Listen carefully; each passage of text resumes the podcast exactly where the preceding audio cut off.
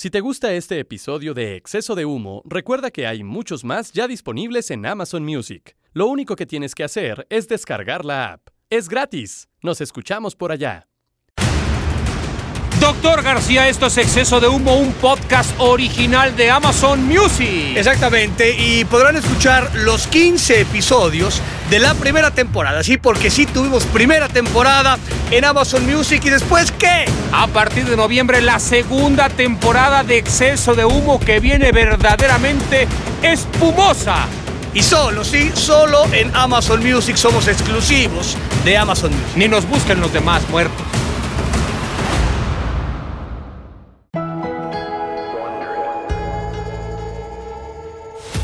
Las personalidades más influyentes de la comunicación deportiva llegaron para divertirse y para que hoy te diviertas con ellos. Bienvenido seas a otro episodio del podcast más poderoso de las plataformas digitales. El segmento que estabas esperando, o que no, pero ni modo.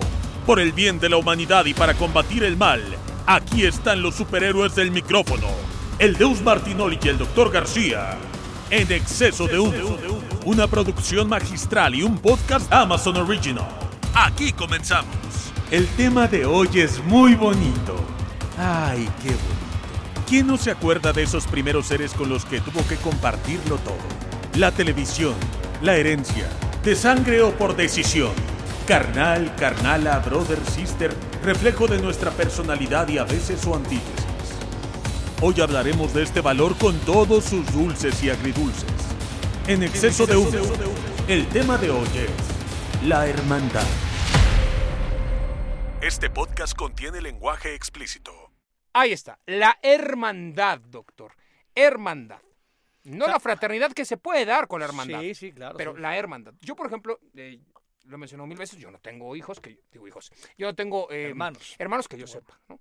No tengo. Por lo menos de mi madre no, y de mi padre, pues, según él, tampoco. Bueno, el tema es que nunca supe lo que es tener un hermano. Sí, buenos amigos, sí, buenos compañeros, tal, pero nunca un hermano. Con mis hijas se ha trasladado que por lo menos yo puedo observar, ahora sí, a primera mano, cómo se llevan los hermanos. Y hay un momento en que dije, qué bueno que no tuve hermanos. ¿no? es lo que yo he, he- he llegado a esa conclusión. Pero, porque por, o sea, pero ¿por qué llegó usted a esa conclusión? mis hijas se aman, pero a la vez también tienen sus momentos. tal. Yo dije, qué pinche necesidad, ¿no? O sea, qué bueno que no tuve esa pinche Aparte, claro, tú, o sea, che, naciste con tus tías, o pues, con, Sí, tu, sí, con tu mamá, conviviste mucho con tus tías, er- eras una tía más, ¿no? Fui el hijo, O sea, fui hijo único que- y el primer nieto. tú Imagínate podías- tú, güey, si voy a estar compartiendo amores y, y, y, O sea, y, y- que- y querencias con alguien. Y en cabrón. esa parte, o sea, porque se- dice, ¿no? Así que los que saben de esta parte de Que somos inmamables, sí. eso, o sea, que sí son, Sí, pero también sea, lo que es que son- güeyes que son hermanos y también son, son inmamables. No, o sea, pero más que, más que inmamables, que No sí lo eres a veces. Sí, exacto, sí, sí. Grandísimo error, ¿no? O sea, Conozco a es- tantos hijos de puta que tienen siete hermanos, doctor, que mejor callémonos la boca. Dime una cosa, Sí. este, o sea, porque dicen que son egoístas, pero tú no lo eres. No, No, general, en o sea, yo, lo- no. yo te No. conozco hace 50 años y sí, o sea, Tengo mis podría- momentos de generosidad. Sí, o sea, podría yo decir eh, mil y un características, egoísta no sería una No, de ellas, egoísta no lo creo que sea. O sea, que dicen que no, el que, que hayas tenido solo y que no, la, la clásica es, pues no compartes los juguetes y no compartes el tiempo y la madre. Yo creo que de niño sí lo llegué a hacer, ¿no? Pero conforme fui creciendo me fui dando cuenta de que pues, estaba mejor compartir que no. Y eso también me lo enseñaron en mi casa. O sea, siento que esto de, no, es que es solitario. Y le decían, pues sí, pues, tienes tus momentos. Me gusta mucho estar solo. Otras ocasiones necesito estar con gente porque si no, uno se siente mal, se siente eh, pues, triste. Eh, es- pues, son cuestiones de momentos. Yo por lo menos egoísta no soy.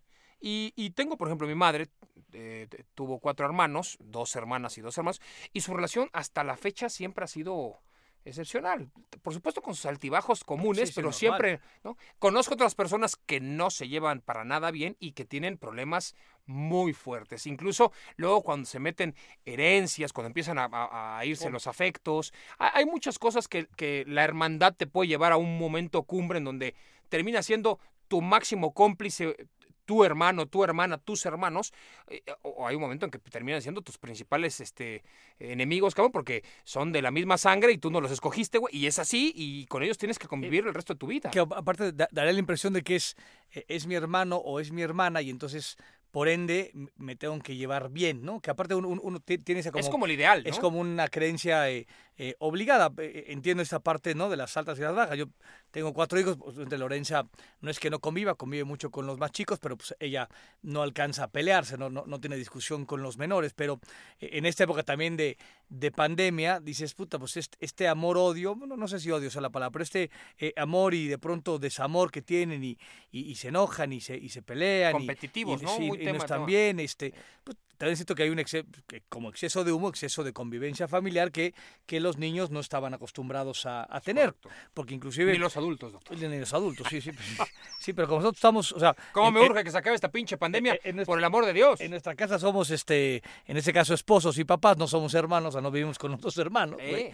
Pero, y, y sobre todo que a, a los chavos ahora y a, la- y a los niños les, les quitaron el tema de la convivencia con sus otros amigos. O sea, que igual podrían pelearse con otros o discutir o llevarse bien con otros. Entonces, ya cuando ven a sus hermanos, pues era, ah, pues qué padre porque no lo he visto en todo el día, ¿no? Sí. Este, es- ese es un, es un tema. Yo tengo una hermana, una hermana menor, parece mucho mayor que yo. Pero déjame Ah, le caray. cuento una anécdota Ah, muy caray, cagada. Eso está un poco fuerte. Es, es- muy fuerte. Yo sí, que sí. la conozco, no, no, no, no, no parece. Eh, sí, Bueno, esas- hace tiempo que no la veo también. Sí, sí, sí parece un poco así, como de mi edad parece. Pero de- déjame le eh, Usted es joven, doctor, y aparte de alma, mucho más. De, de alma, sí. No, yo creo que soy alma vieja. Soy alma ¿Te vieja. parece? No, pero como... Pero eres fiesterón. Tú, tú dices que... O sea, ver, tú tienes... Eres un tema muy raro, porque tú dices que no eres fiestero, que no eres sociable, y estás en pedas, en esto, en otro, güey. No entiendo nada, cabrón. Sí, o sea, ¿de qué estás Sí, hablando? tal vez lo que hace, o sea, yo socializo como, digo, de 2 a 5 y a la chingada ya sé que vayan, ¿no? O sea, como un... O sea, eres gringo, pones fechas. O sea, Sí, los sí, gringos vas a una fiesta infantil, te dicen de 3 a 5. Y Y, tú te dices, güey, te quitan a el las refresco de la mano, 4.45 güey, ¿no? los niños están en la calle. Y dices, ¿cómo, cabrón? Así, güey. Sí, sí, la cuba tiene a la mitad, te la chingan y Sí, sí, sí, sí. Sí, en- pero dé- déjame le digo, ya sabe usted que yo soy de estas eh, cuestiones de teta healing, Sí. ¿no? De sanadoras. Sí, yo sí, creo mucho en este tema energético y otra, otra regreso al tema de la hermandad, por eso estoy llegando a esa parte. Eh, eh, mi, mi señora esposa también, constelación de caballos y constelaciones y demás, este, de, de brujas, no, no, no de brujas porque sean malas, sino de gente que en lo particular creemos que tiene la energía, ¿no? Eh, mucho más ¿Usted es desarrollada. de Catemaco, por ejemplo? Me- me- yo que tengo ahí mis. este, me hubiera gustado, porque este es Veracruz, cabrón. ¿no? O sea, ¿Cómo, ese güey salerosos y demás, que aparte yo. a- Puede a- ser haitiano, doctor, cubano, de vudú, güey, ¿no? Ya vudú. sí, del- ya solo, ya solo- picando cabrones ya por solo todos lados. falta el vudú, güey, claro, sí. Tal cual, que sí, sí.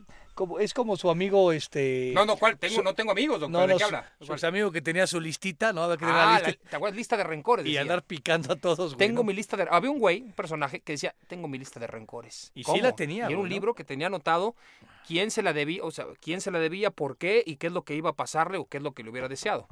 Luego en esa lista yo aparecí por lo menos en el top 3 seguro, güey. seguro, Y seguro. Yo, en el top 7 debo haber Sí, aparecido, pero sí, sí. por su culpa. Pero este, entonces, bueno, mi, mi señora no está bien de muchas de esas cosas. Entonces hizo una constelación. No mentira, fue, ha hecho varias constelaciones, pero fue ah, con una con una bruja, digamos, ¿no? Eh, y, y entonces, hablando de hermanos, le, le dijo, este, no, le habló un poco, su, su papá había muerto recientemente, ¿no? mi, Poncho, mi suegro murió hace tres años, Sí. y este y esto habrá sido hace un año, año y medio, dos, ¿no? Y entonces no le estaba pasando bien, sino quería tener como, pues no contacto, sino pues estas cosas que pronto, estas creencias, a mí no me un- una persona muerta cercana, entonces no sé cómo Acercarse a su padre. a reaccionar, ¿no? En estas circunstancias. Entonces fue con una señorita y le habló, ¿no? De ella, la madre y tal, de que está Poncho muy presente, ¿no? Que no, que no tuviera dudas, que estaba ahí cercano a ella y bla, bla, bla, bla, bla, bla. ¿Le vendió humo? Es, yo siento ¿Hubo que sí. exceso o no? Hubo exceso cabrón, ¿no? Pero remató con el exceso de humo diciendo, y eh, tu esposo Luis Sí. tiene un hermano no reconocido. Digo, ¡No! Y ¡No entonces dije, a ver, dije, ve- ve- empecé a pensar, dijiste, a ver, el cabrón de mi papá, ¿no? Y este, dije, puta, este güey, a ver qué hace. Entonces, ya sabes, otra vez, regresando al tema de la memoria, que no soy tan. Madre santa de Dios. y entonces llegamos a la conclusión, me dijo, no, deberás, me decía Rocío, deberás ir a buscarlo. Y dije, oye, seguramente, si fuera, o sea, Garcías hay pocos, doctor. Güey, no Podría mames. haberse dado una vuelta. Pero ¿no? aparte debe estar metido en pedo, no debe tener dinero. O sea, ese güey, o sea, si viene me solventa la vida y dejo de trabajar mañana, cabrón, no mames. Tendrías que buscar a los García súper exitosos. doctor, Exacto, ¿no? güey, Y ahí entonces- dices, ah, contra estos güey, si no es ni pedo. Exactamente. ¿no?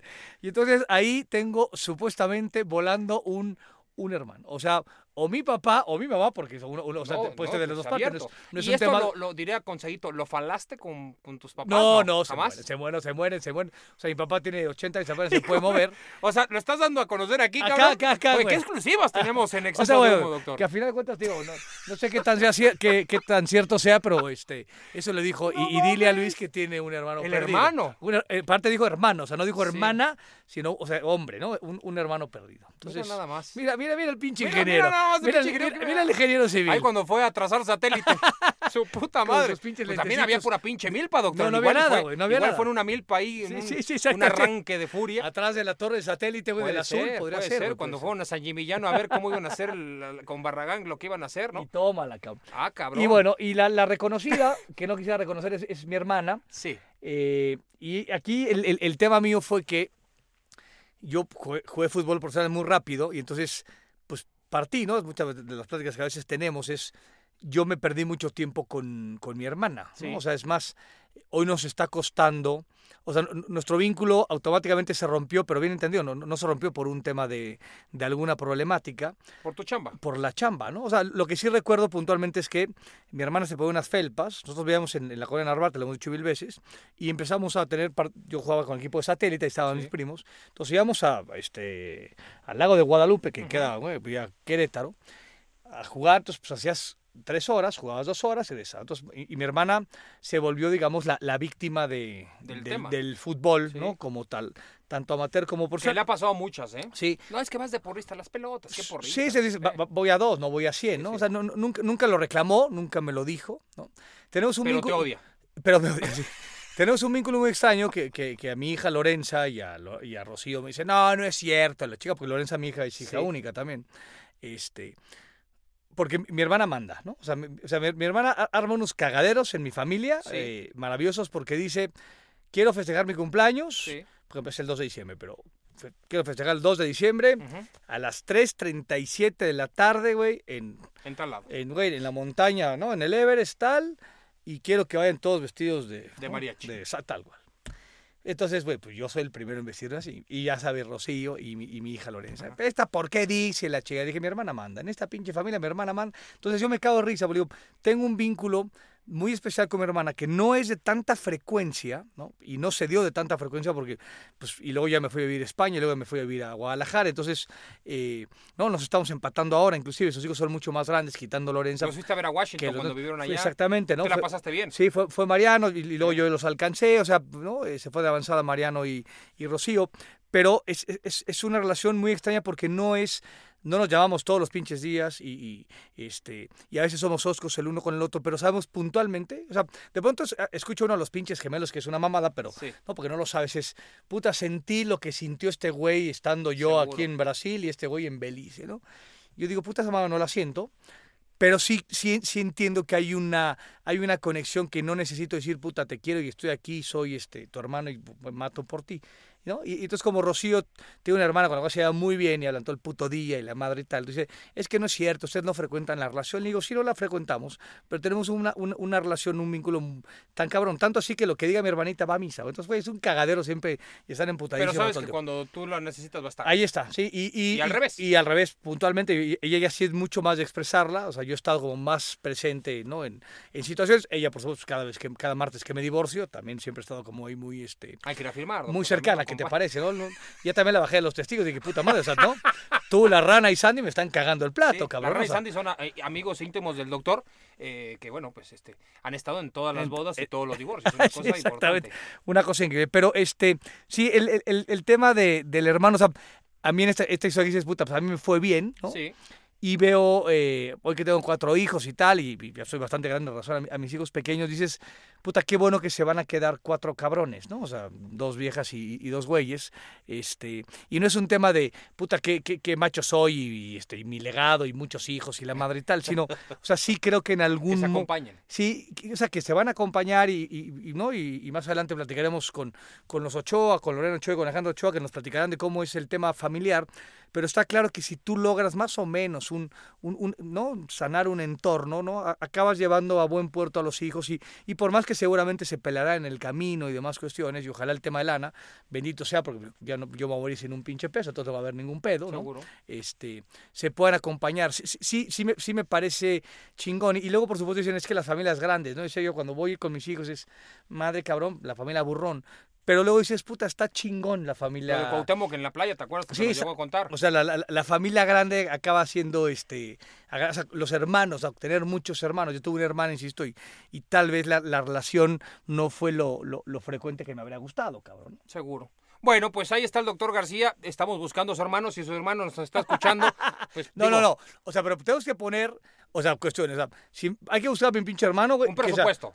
sol- solvente financieramente. O sea, Pero que- qué solvente. no- ¿Cuántos que no, millones de dólares? que no doctor? tenga deudas. Esa es la primera. A es no deudas. Ahí ya, digamos, digamos, la mitad de los García pasan la otra mitad. Sí, no. pero, o sea, pero son no- millones. O sea, claro que lo, lo otro es no deudas, o sea, está, está ma- de la mano. Tiene que ser. ¿Cómo multimillonario? ¿Cuánto es? ¿Cómo es un multimillonario a un millonario? ¿En dónde, en dónde, en dónde está la, la diferencia? o la Desconozco, sé que hay como 5 mil güeyes que viven en otra, en otra tratófera, Ok, doctor. o sea, pero esos no. Esos Esos son- no. Esos son Esos otra no. cosa. No sé, doctor, desconozco. O sea, bueno, que sea muy rico. muy rico. ¿Cuántos millones de dólares arriba? Porque que no se vea que es por interés, pero ¿cuántos millones? O sea, o sea, 100. Ah, cabrón. no mames. Yo me quedé pues, con unos 4 o 5, ¿no? O sea, Bueno, no, o sea, no, es- 100 es- millones, eh, no mames, güey. ¿Cómo no, o sea, 100? Ok, 100. 10.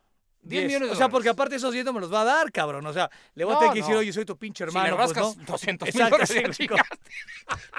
Dos, dos mil dólares mensuales para las colegiaturas de la chingada. Como... No mames, güey, Ese no. es el requisito. ¿Por o qué sea, mejor pagas un seguro para tus hijos, güey, de, de educación y te dejas de pendejadas? Pero bueno, si nos está escuchando el medio hermano perdido del doctor y tiene más de 10 millones de dólares, que se comunique de alguna forma por Twitter, por Instagram, por, por aquí, por, por el podcast de, de Amazon, por donde sea, güey, pero necesitamos urgentemente. Incluso yo me cuelgo ahí del pinche coche y algo rasguño, cabrón. Pero si no, que ni se presente. Si es un pinche muerto, que ni se presente, ¿eh? No lo queremos. De acuerdo, de acuerdo. O sea, ya para poquiteros estamos nosotros, no, güey, queremos o sea, otro más. Para andar sufriendo que cada pinche quincena estamos nosotros. No Muy podemos bien. estar manteniendo un güey más. Bueno, Pasemos, entremos al, al tema de la a vamos a con doctor. invitados. Vamos con Bomer y Venga, los pues. invitados.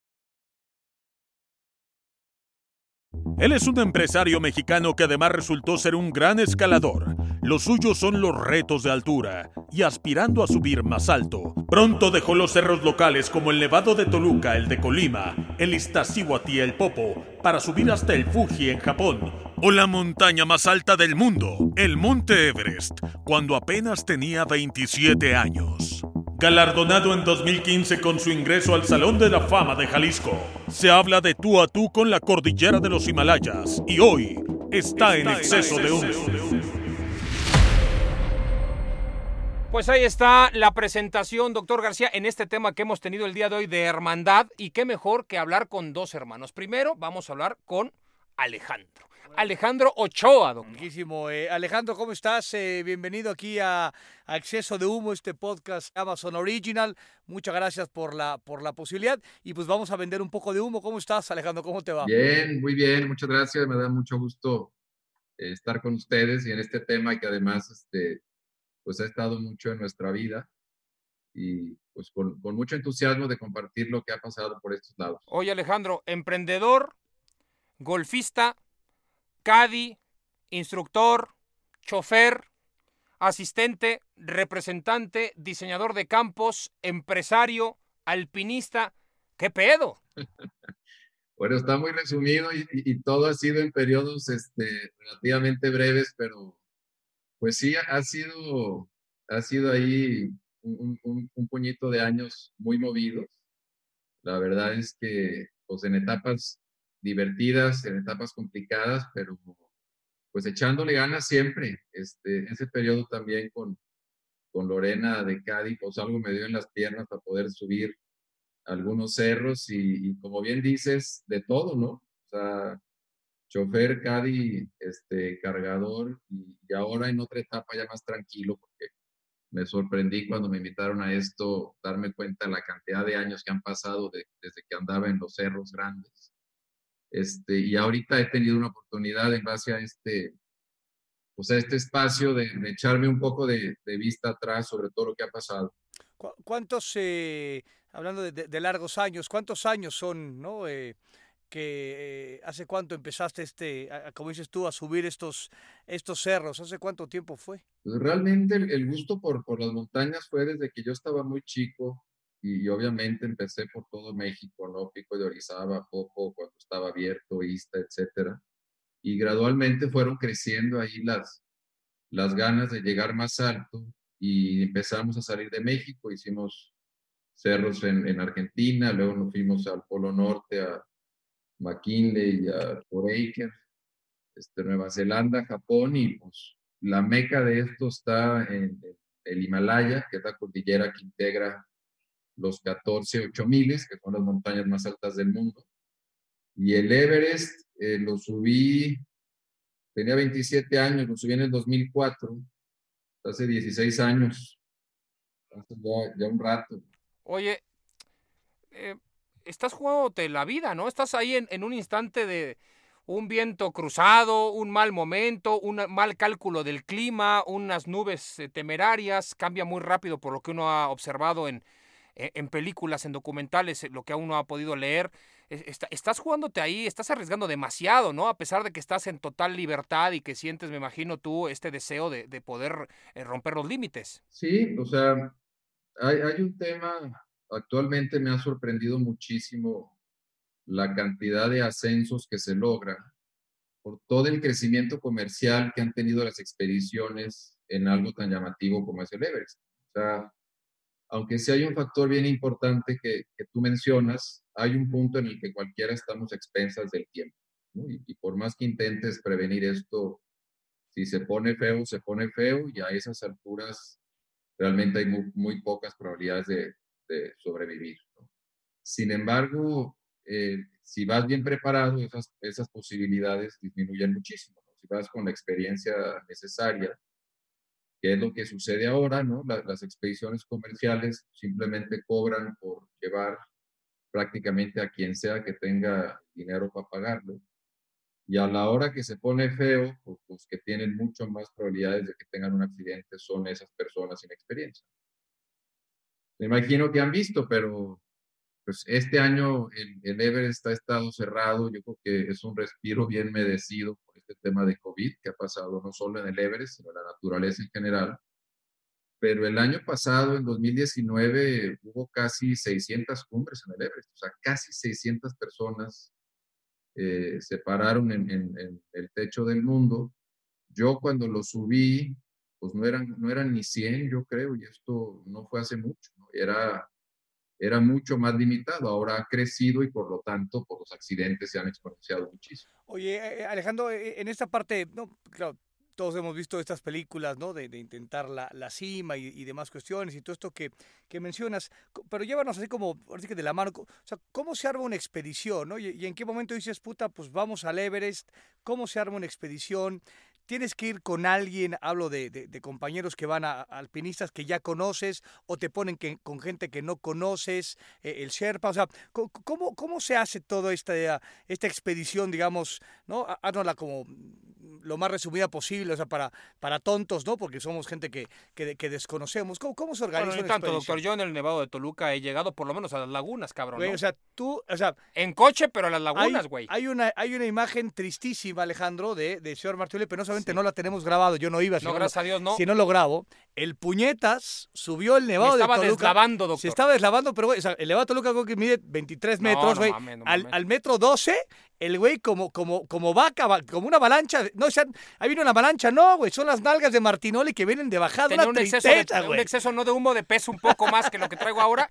Y, güey, me empecé no, no, no, no traía yo los zapatos adecuados, no traía rampón, no traía nada. Entonces, o sea, también entiéndeme, me fui con unos pinches tenis ahí casi, casi sin ortopédicos, está cabrón. Pero bueno, ahora, eh, como decía el, eh, el, doctor, explícanos por favor, paso a paso, cómo uno puede aspirar a llegar al Himalaya. Katmandú es tan pinche como se ve. ¿Cómo está el tema? Cuéntanos. Está este, bueno, la, la manera seria de hacerlo obviamente implica pues una preparación de años en la que gradualmente va subiendo montañas eh, de mayor altura y mayor nivel técnico.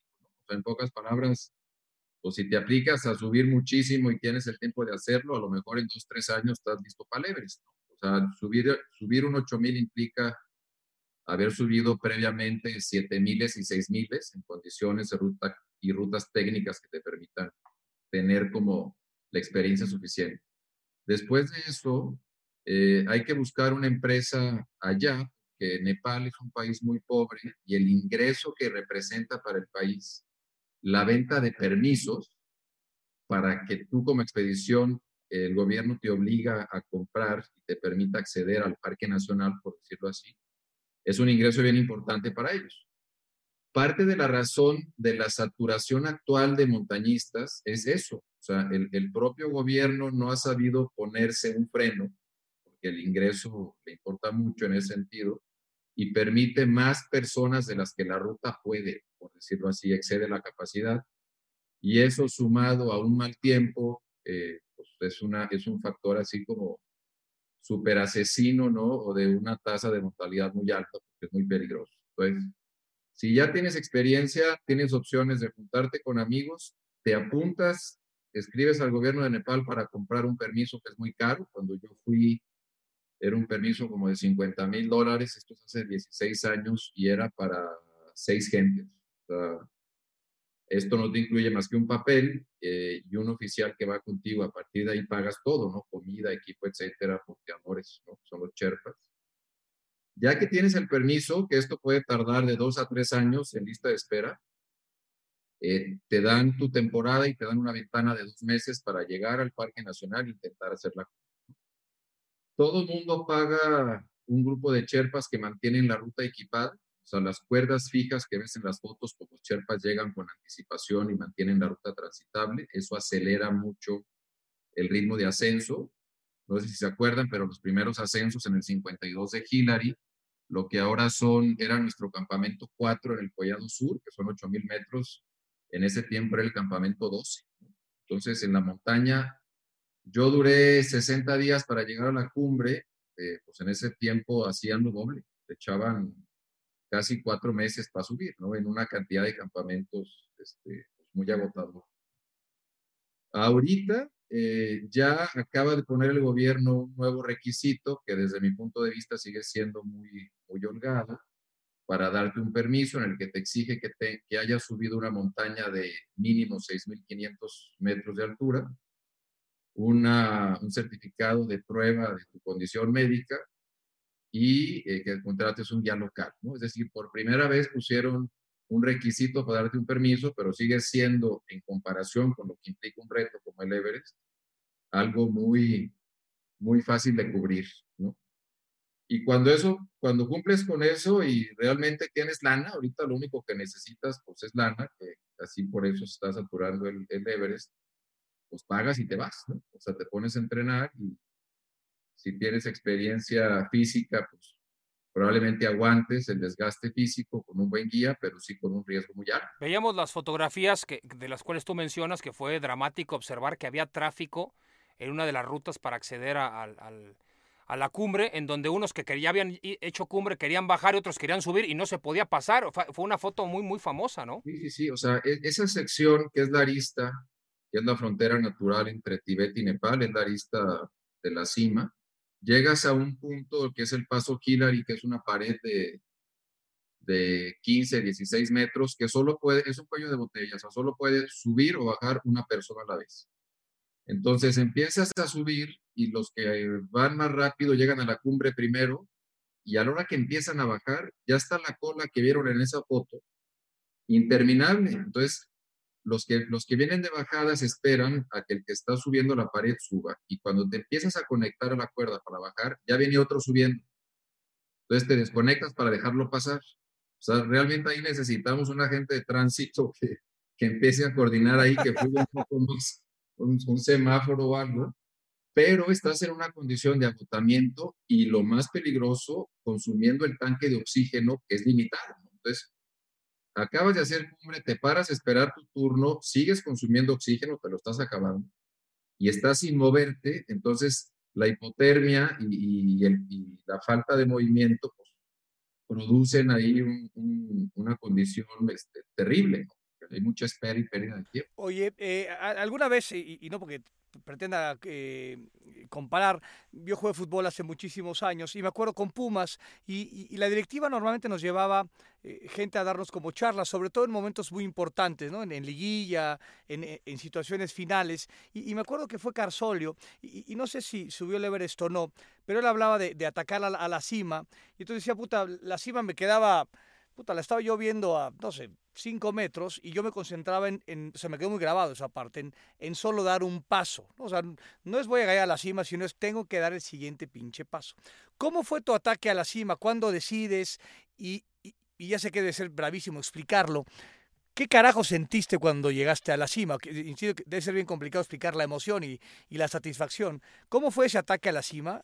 ¿Y qué carajo sentiste cuando, cuando hiciste cumbre? Mira, la, la, una parte bien importante, Carsolio, para, entender un poco el contexto del montañismo mexicano, que es montañismo, no, alpinismo, como muchas veces este, nos referimos. El alpinismo es el que se practica en los Alpes, ¿no? en, Europa, y, y si practicas esto en Sudamérica es andinismo, porque es la cordillera de los Andes. Pero el término general es montañismo. Carlos Carsolio, el primer mexicano que subió el Everest, me imagino que se acuerdan, es Ricardo, fue Ricardo Torres Nava, en 1989 y lo subió, sino, lo subió con oxígeno, perdón, el primer mexicano en la historia. Ese mismo año lo sube Carlos Carsolio en 1989 sin oxígeno. Eh, hay que entender que subir un 8000 sin oxígeno es un logro mucho mayor que como lo subí yo y como lo sube la mayoría que fue utilizando oxígeno complementario. Carsolio a partir de ahí subió sin oxígeno las 14 montañas de más de 8.000 metros en la tierra, es decir, o sea, Carsolio realmente es una de las vacas sagradas del montañismo internacional, o sea, tú en cualquier país con, más afición a esto dices México y te dicen Carsolio, o sea, hay, y hay que reconocer muchísimo a Carlos porque lo que él ha hecho, o sea, lo que él logró, lo han logrado 10 o 12 personas en la historia y quedan vivos menos de la mitad. O sea, Carsolio realmente es alguien para, para estar muy orgulloso y al cual le debemos mucho a todos los que escalamos. Eh, el ataque de cumbres es un momento de muchísima presión porque pasa un fenómeno muy interesante. Eh, si, se, si se ponen a ver los récords de, las cumbres en el Everest, son en verano, durante mayo principalmente, y en primavera, pues es una ventana muy corta. ¿Qué pasa? Que la, corriente de chorro lo voy a explicar muy breve, pero la altura crucero de los aviones, por el movimiento de rotación en la Tierra, hay una capa de viento entre 7.500 y 10.000 metros, pongámoslo así, porque está girando la Tierra y se hace un anillo de viento de alta velocidad. Todo el año ese viento le está pegando a la cumbre de los 8.000. Todo el año. Es casi imposible cualquier otro día pararte en la cumbre de un 8.000 porque pues prácticamente sales volando, ¿no? Está el jet stream ahí estacionado. En mayo el monzón, el tiempo de lluvia de la India, se va al norte, choca con la pared que es el Himalaya y esa presión deforma un poquito, le hace como una ampolla al anillo de viento y libera las cumbres un ratito de que esa, de, que esa capa de viento le esté pegando. Y esa es la famosa ventana que puede ser de 8 a 20 horas, que es el único espacio que tienen los montañistas para pisar la cumbre y para bajarse y salir de ahí porque pierde fuerza este frente de presión, el monzón, baja y regresa a su lugar la capa de viento, que son vientos de altísima velocidad, ya todo lo, complica muchísimo. Entonces, prever la ventana para definir el día de ataque de cumbre. Y una vez que vas en el ataque de cumbre, este, pues como bien lo describías, Luis, es, es, es una, ahí arriba tienes el 30% de, de oxígeno en el aire ambiente en proporción al nivel del mar es ir cargando una mochila de 20 kilos con la nieve a la cintura eh, en jornadas de 18 horas, ¿no? durante varios días consecutivos, comiendo muy poco, comiendo muy mal.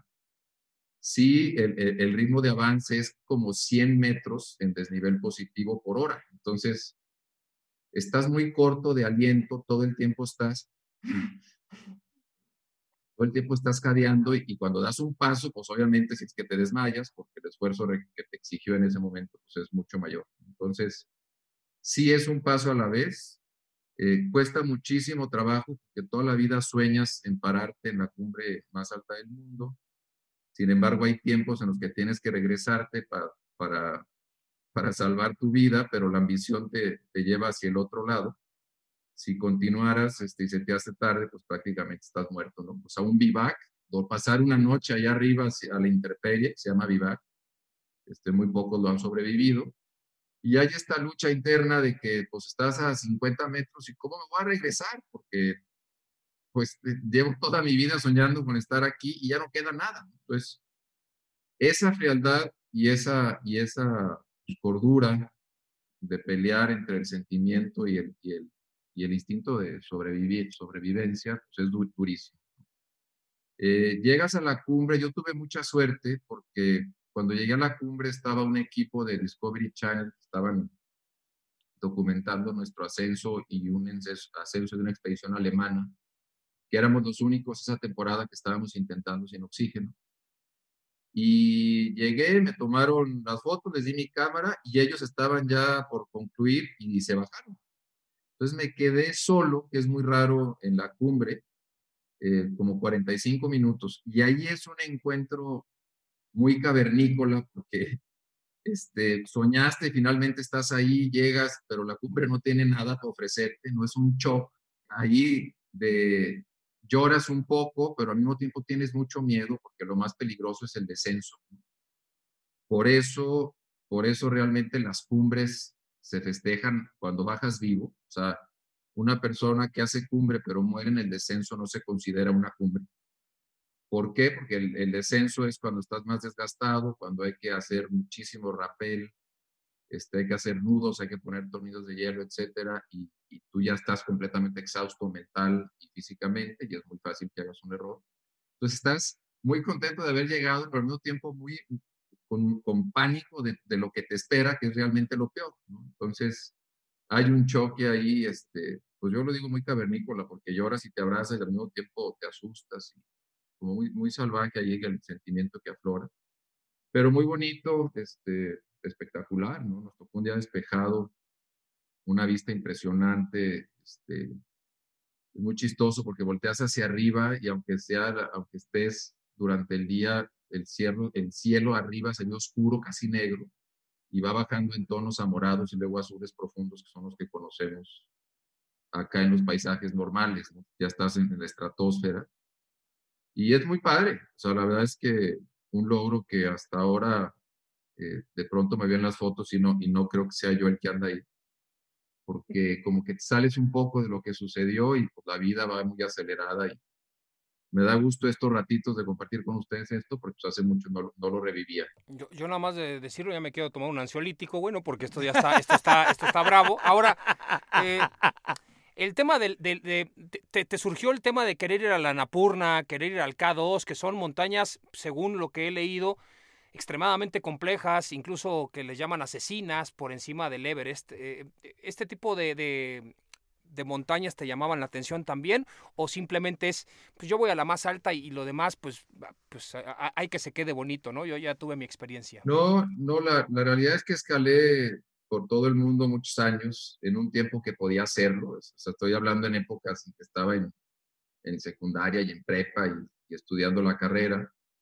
Y me fui en el 2002 al Cho Oyu, que es un 8000, el sexto más alto del mundo. Ese sí lo hice sin oxígeno con Andrés Delgado. ¿Y ahí, ¿Y ahí qué sentiste? Sin oxígeno ya es otro rigor, decías. ¿Qué, qué sientes? Sin oxígeno es otro, eh, o sea, sin oxígeno es mucho más complicado. Va este tema del jadeo y de la falta de oxígeno para recuperación muscular y la agilidad mental se te reduce prácticamente a, a cero. O sea, puedes pasarte la media hora eh, buscando un calcetín en la tienda de campaña y lo traes colgado en la oreja. O sea, prácticamente estás, te haces como, como un bruto porque, porque la cantidad de oxígeno no es suficiente ni para que tu metabolismo haga las funciones ordinarias. Entonces empieza a mermar muchísimo la mente, hay lagunas mentales bien importantes. Eh, fue un reto bien, bien grande para mí porque yo estaba muy chico, en, en esa época fui el, era el mexicano más joven en subir una montaña de 8.000 metros. Y, y, regresé y como siempre pasa, o sea, regresé y yo me acuerdo en el avión decía, no vuelvo, pero por nada. Pues esto está horrible, te la pasas muerto de hambre, eh, empanicado, ¿no? este, vas con compañeros que tienen accidentes y hay muertes, este, te la pasas muerto de frío, no duermes nada, asustado, etcétera. Y no tenía ni 15 días de que había regresado del Choyu y, ya estaba hablando otra vez con Andrés para empezar a tramitar el permiso de irnos a Everest. Entonces, es un vicio ahí este, muy fuerte en ese tema. Y yo cuando fui al Everest, este, acabó un ciclo, porque sí soñé mucho tiempo con el Everest, acabó un ciclo muy importante, regresé acabado de la montaña, este, cansado de la montaña, empezaba Lorena, mi hermana, que, desde entonces te manejaba su carrera este, muy fuerte y me demandaba muchísimo. Entonces se juntaron ambas cosas y bueno, posteriormente ya el, tener una familia y eso ya realmente tu cabeza está en otro lado. No puedes escalar este, pensando que te vas a matar y que vas a dejar a, unos niños, a una familia sin papá, ¿no? A dejar a, a Paulina, mi esposa, por acá. Entonces, yo creo que, Martinoli, ahí, ahí se combinaron un, un, un, eslabón bien importante en mi carrera de montañismo y este, el, estar iniciando ya un tema mucho más serio familiar y profesionalmente. Oye, eh, hablando de, de, esa parte, ¿no? Eh, el podcast tiene siempre un tema y aquí es el, el, el tema de la hermandad. ¿Cómo es tu relación o cómo era tu relación con, con Lorena y, cómo evolucionó, digamos, hasta, hasta la actualidad? Si nos puedes hacer un, un pequeño eh, resumen. ¿Cómo, te llevas con Lorena? ¿Cómo se llevaban cuando estaban trabajando juntos y cómo es tu relación con ella hoy? Siempre muy buena. ¿eh? De chicos, en la casa somos, somos cuatro, o sea, somos dos hombres y dos mujeres. Tenemos un hermano mayor, Javier, después soy yo, Después Lorena y Daniela, la más chica, ¿no? Somos dos y dos. Eh, eh, pues como cualquier casa, o sea, como en sus casas, eran este, pues, pleitos y madrazos muy seguido, este, nos enfadábamos unos de los otros. Me acuerdo mucho en Lorena, atrás de, de Pai, mi hermano, y yo, para que la lleváramos a jugar golf y nos la escondíamos para que no viniera una flojera. Estaba chiquitita, no le daba la bola, quedaba jugando, este, haciendo castillos en las trampas y no le escondíamos. O sea, el, el, fue una familia completamente normal y yo creo que eso fue un acierto bien importante de mis papás, porque pues, todo el ambiente siempre fue así, o sea, la competitividad, Lorena siempre fue súper competitiva. Yo hacía mucho deporte desde chico, me metía a todas las competencias que pudiera y se me pegaba todo, o sea, siempre andaba queriendo estar en, en triatlones, en bici de montaña, en, travesías de natación, etcétera, y llegó un tiempo en el que pues, no me quedaba más que llevar. Eh, Lorena empieza a crecer, se, se, empieza a clavar muchísimo en el golf, y, y, de repente de tener una relación muy intensa se va a estudiar a la Universidad de Arizona. Yo ya practicaba muchísimo alpinismo, Lorena hizo alpinismo conmigo al principio mucho, y ella en Arizona, pues emprendió una carrera de alguna manera independiente, no ya asesorada por todo el equipo de la universidad, pero todavía en un periodo en el que pues, Lorena apenas iniciaba en el golf colegial. Eh, cuando eso sucede, pues yo tenía una experiencia ahí muy sufrida de conseguir lana a través de las empresas para pagar mis expediciones a las montañas. Entonces, es un patrocinio de algo muy difícil de vender, este, pero pues realmente así es como financiaba mi, mis cerros. Cuando Lorena decide hacerse profesional, este, me pide que la apoye en, en entrevistarme con las empresas que buscaban representarla. Y en ese conocer a las seis, siete principales empresas del mundo, pues me interesó muchísimo el trabajo porque lo había hecho yo de una manera muy informal, pero pues me apasionaba todo lo que tuviera que ver con el deporte. Entonces le propuse representarla en sociedad con una empresa de Estados Unidos los primeros años para aprender y después yo seguía. Yo no quería manejar la carrera de alguien sin saber lo que implicaba estar metido en las tripas del asunto y, como dice Martinoli, arranqué este, de chofer, de cadi, me acuerdo que le cadeaba de...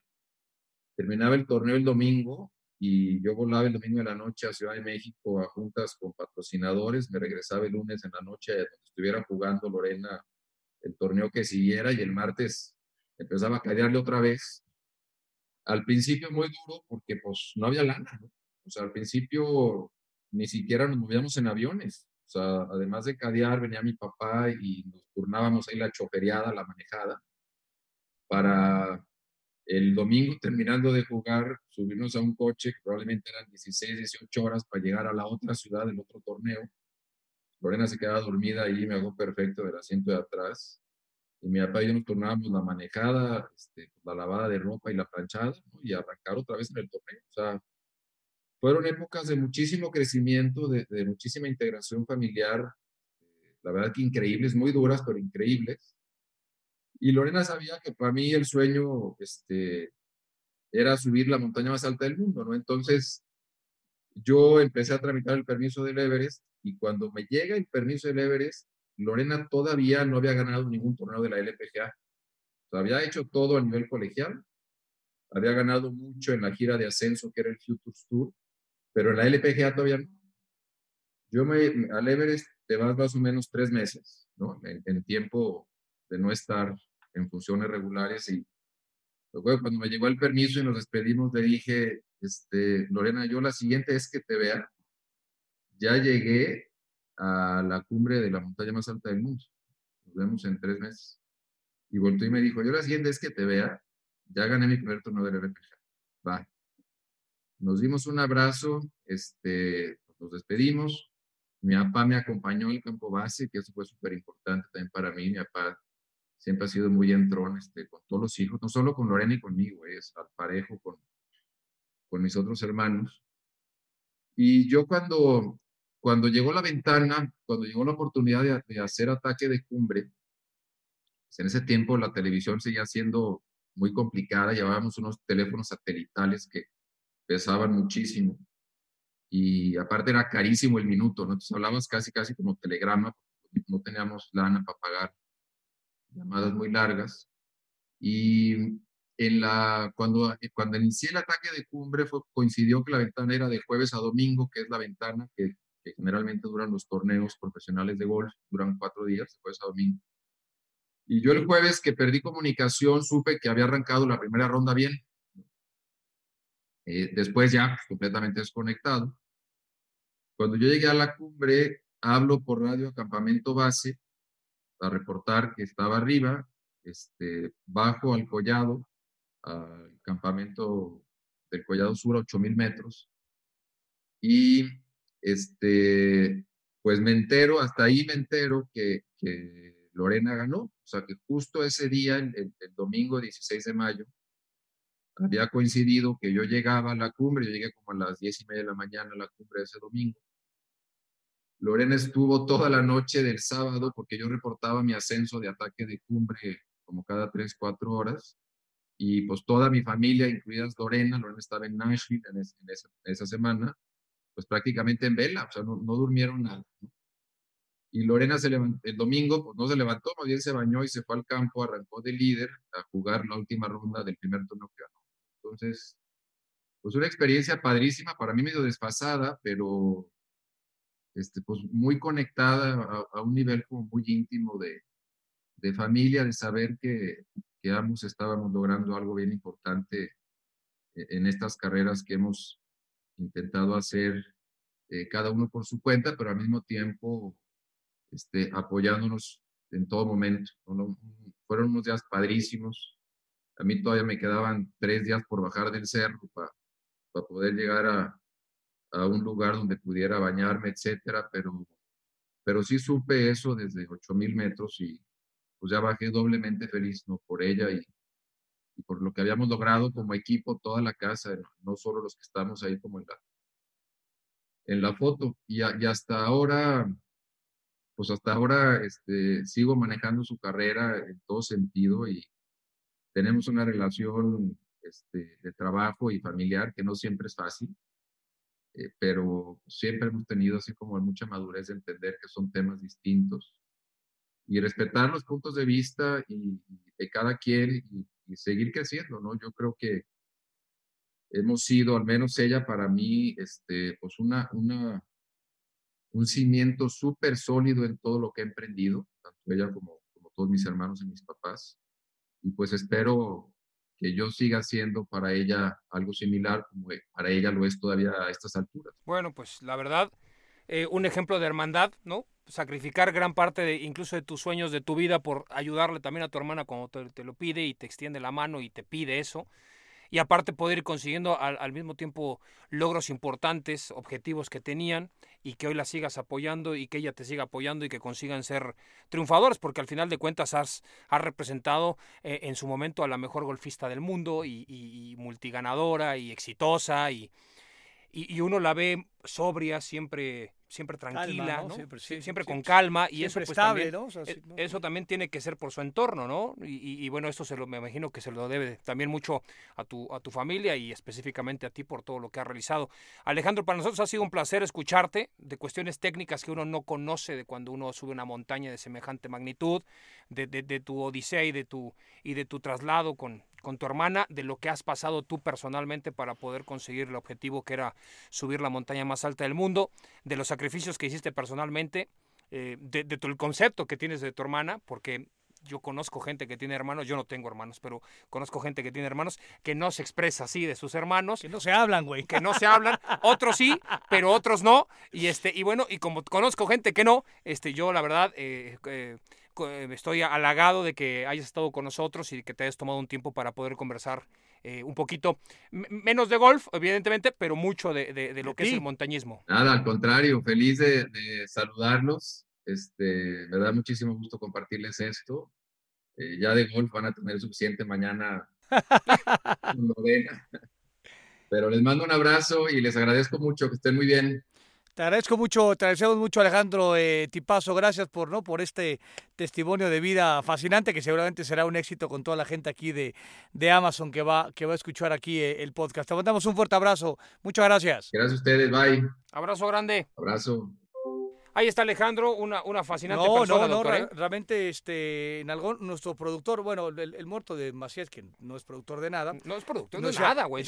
están, están muy callados, sobre todo a mí me estaba este, increpando. ¿Qué vas a ver, Macías? No, no, pero nos pareció realmente una, una charla maravillosa, qué bien se expresó de, de, su hermana, de la familia, de su papá, y por supuesto las cuestiones técnicas en donde cuenta el tema del Everest y, las expediciones y tal, que fue realmente una puta maravilla. Ahí medio me cagoteó de que no se dice alpinismo porque se dice montañismo, yo había cometido ese error. Luego él dijo, no, yo yo me asusté cuando dije Carzol y dijo, güey, Carzol es un dios. Dije, chingón. No, tiene razón. y luego también luego la cago porque me dijo, eh, sí, el alpinismo eh, no es. Y ya, sigue hablando. Y luego, yo con Lorena hice mucho alpinismo. Ah, chinga, ¿cómo? Aquí en el Nevado de Toluca, no mames. Exactamente, no, no, que en los Alpes suizos, güey. Fue el volcán de Colima, cabrón, tranquilos. Pero bueno, es momento, doctor, de nuestra otra invitada. Ella forjó un carácter inquebrantable desde sus primeros años de vida. Aprendió de los mejores y pronto se convirtió en la mejor. Su crecimiento se cimentó trabajando con niñas más grandes y a los 13 años perdió un torneo nacional en Guadalajara. Desde ese momento, decidió pulir cada uno de sus talentos hasta convertirse en la mejor jugadora de golf del mundo. Rompió esquemas y hoy está, en exceso de uno. Ahí la escucharon, es la presentación estelar de, por supuesto, la mejor golfista que ha tenido el país y golfisto, golfista, golfisto, golfiste, como usted lo quiere decir. No hay una persona en México y en gran parte de Latinoamérica que haya jugado golf como Lorena Ochoa. Así que, doctor García, la presentamos de forma estelar. Lorena, ¿cómo te va? Un placer estar contigo. Ya platicamos con Alejandro y tenemos varios chismes que, que aclarar. Estoy nerviosa de la conferencia esta, este, no sé si esté preparada, pero muchísimas gracias por la invitación. Qué emoción poder platicar un poquito con ustedes y bueno, pues a ver si les puedo contestar. Seguro, seguro. Oye, Lorena, uno te ve de afuera, por supuesto, siempre muy sobria, muy tranquila, muy ecuánime. ¿E-, ¿Eso dónde lo aprendiste? ¿Siempre fue tu personalidad así? ¿Cuándo, cuando encontraste ese, ese, ese sitio? Porque siempre se te vio eh, en, lugar, nunca fuera de lugar. Tenemos mucho tiempo para contarte toda mi historia. Sí, por supuesto. Sabes que es una pregunta muy buena y, y, la verdad es que yo creo que el carácter lo vas forjando. Yo creo que, eh, por supuesto, que muchísimo que ver la educación en mi casa, la manera en que nuestros papás nos dejaron hacer lo que queríamos de chiquitos y sobre todo cometer errores que nosotros mismos nos diéramos cuenta de lo que estaba bien, de lo que estaba mal por ahí eh, tenía un carácter muy fuerte, inclusive este, cuando empecé a jugar torneos era muy corajuda, este, me expresaba y a veces le pegaba al, bastón o al equipo. Y poco a poquito fui entendiendo pues, que el golf y sobre todo este, la vida ¿no? de un profesional o de un atleta de alto rendimiento, no puede ser de esa manera. De la misma manera en que tú juegas y, entrenas la parte técnica, la parte mental o el carácter es importante que lo puedas controlar, ¿no? Tardé muchos años, eh, te puedo decir que inclusive dentro de la LPGA tuve mis altibajos y más o menos mi segundo, tercer año de la LPGA, ya te puedo decir que me pude controlar al 100% y entonces eh, ya fue algo que jugó a mi favor, ¿no? Pero es algo difícil, el carácter es muy importante y tardas en forjarlo. A ver, Lorena, cuando jugabas golf con tus hermanos, ¿los desesperabas? ¿Qué sentías? O sea, me están ninguneando, no te ponían atención. Exacto, esa es la clave. O sea, primero le di mucha guerra mis hermanos a mi papá. Llévenme, por favor, llévenme al campo, los quiero acompañar. Y finalmente me dijeron, pues órale, vamos, ¿no? Un domingo ahí medio que enojados ellos. Y me encantó, me encantó. Y poco a poquito le empecé a agarrar este, como esa parte de competencia, de, no necesariamente con mis hermanos, porque eran más grandes este, que yo. Son, Alejandro me lleva cinco años y mi hermano este, Javier me lleva siete. Pero sí, empecé a jugar con niños. Casi siempre, pues eran todos niños y uno o dos años eh, más grandes que yo. Y eso es eh, lo que jugó un factor este, muy positivo en mi carrera porque siempre intentaba ganarles, le intentaba pegar más fuerte a la pelota, le intentaba eh, hacer tiros espectaculares, ¿no? Como lo hacían ellos.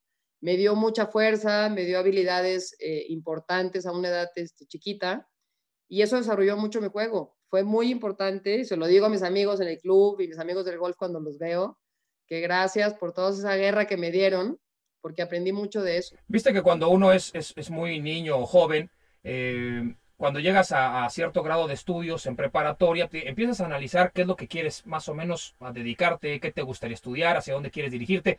La gran mayoría podrán tener 15, 16, 17 años y todavía no estar muy convencidos, pueden tener algunos gustos, pero no una preferencia o una dirección.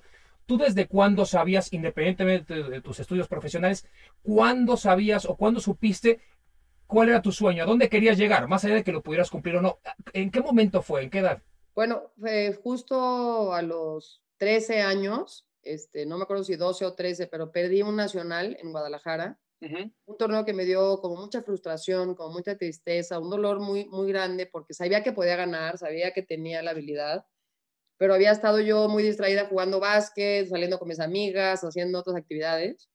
Mi papá me decía mucho, no vas a jugar bien, no vas a jugar bien, no vas a ganar. Y yo decía, sí puedo, puedo con todo, claro que puedo, papá fue una lección muy dura para mí, pero después de ese torneo eh, cambió completamente mi manera de ver las cosas y dije, voy a hacer todo lo que esté en mis manos, ¿no? A mi alcance, para prepararme, para entrenar, para hacer los sacrificios necesarios para poder ser la mejor del mundo.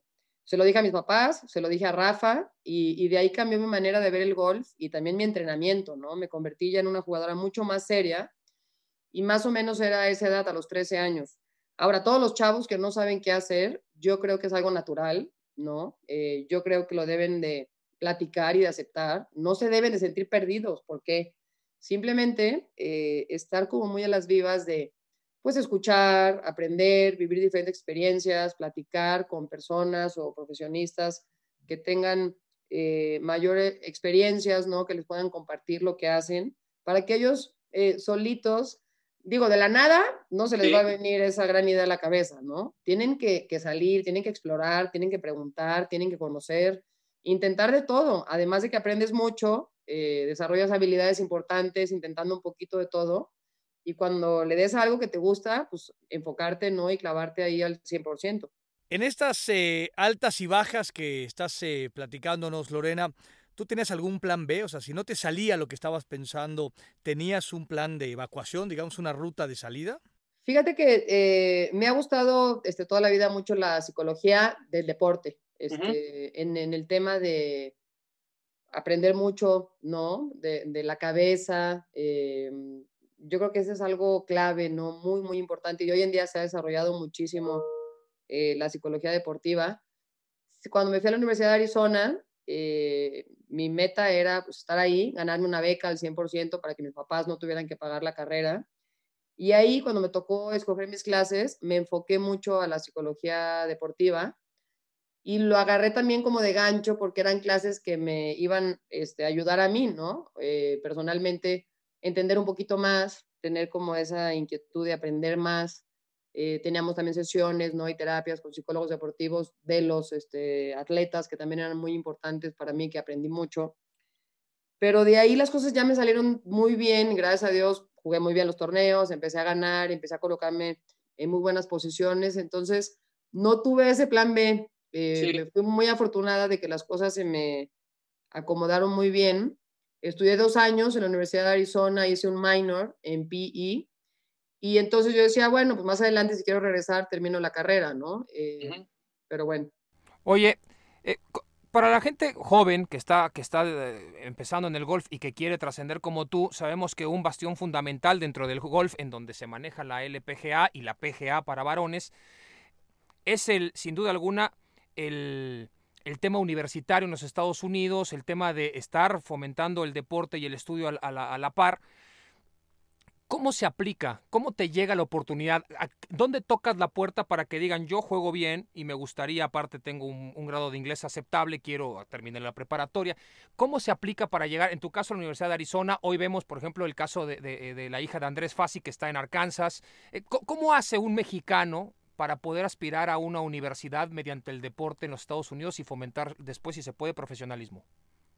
Sí, esa es una excelente pregunta y siempre eh, lo recomiendo muchísimo a todos los deportistas, no solamente hablando de golf, ¿no? En cualquier disciplina. Existen universidades de primer nivel eh, que juegan en las mejores ligas y están eh, compitiendo, ¿no? En, una con la otra en, en la mejor categoría pero también hay eh, segunda división, tercera división.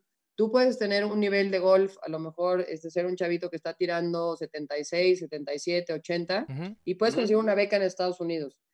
Eh, se, los, se los recomiendo muchísimo. Este es para mí el mejor consejo, que todos busquen una oportunidad en alguna universidad en Estados Unidos, de la disciplina que sea y del nivel que sea. No importa si te quieres dedicar en un futuro a ser eh, tenista profesional o futbolista profesional o el, el voleibolista, lo que sea, pero vivir esa experiencia de estar en Estados Unidos concentrado, con un grupo, con un equipo que piense como tú, con un entrenador físico, con un nutriólogo, con todas estas oportunidades que te dan de viajar, de jugar torneos, es un sueño para todos los deportistas.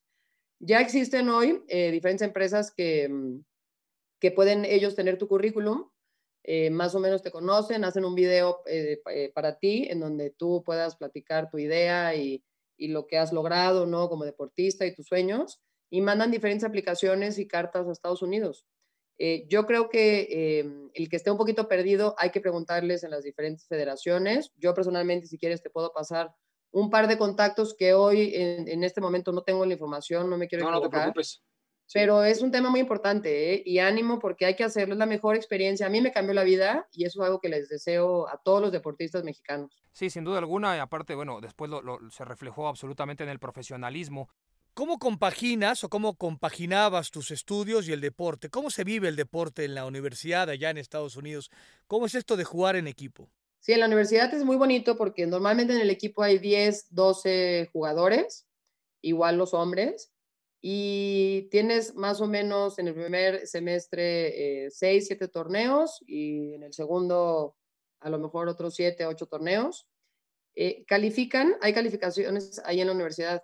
Las, las 12 jugadoras se juegan dos días y califican las mejores cinco, son las que viajan.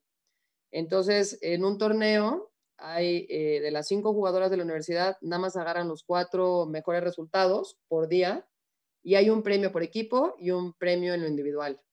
Entonces, eh, si en esa semana este, jugaste mal o tuviste un problema físico o, tuviste exámenes y estás retrasada en tus estudios, te quedas en la universidad sin viajar, viaja otra jugadora o el equipo se forma este, con otras dos jugadoras, pero ya en el torneo son tres días de torneo y de las cinco eh, que juegan, solamente agarran los cuatro mejores resultados del día y se suman los tres días con los mejores resultados.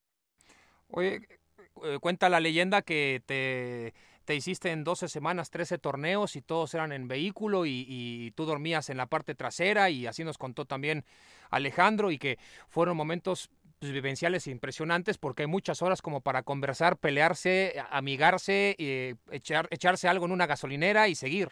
No, hombre, muy divertido. La verdad que una etapa este, muy importante y siempre estaré súper agradecida con mi papá y con Alejandro.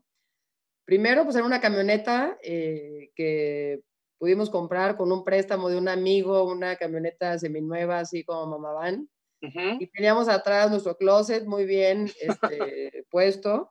Teníamos una hielera en el centro con nuestros sándwiches y comida para estos largos trayectos en el verano. Este, nos echábamos a lo mejor este, nueve, diez horas este, manejando. Llegábamos a un hotelito los tres en el mismo cuarto. La famosa historia que mi papá se lastimó el cuello y, y, el brazo izquierdo, decíamos que le iba a dar un infarto porque nos ayudaba a planchar en las noches. Porque hay que, hay que ir bien preparado, ¿no? No, no puedes ir con la, ropa arrugada, se ve mal, hay que, hay que parecer golfista, ¿no? Por supuesto, todos los lunes lavábamos y planchábamos entre lunes y martes, entrenábamos el martes, siempre hacíamos ejercicio, este, mucho ejercicio físico, Alejandro y yo, de, de correr y pesas y lo que teníamos que hacer. Y el torneo, pues ya sabes que es el Pro Am un día y luego los tres o cuatro días de torneo.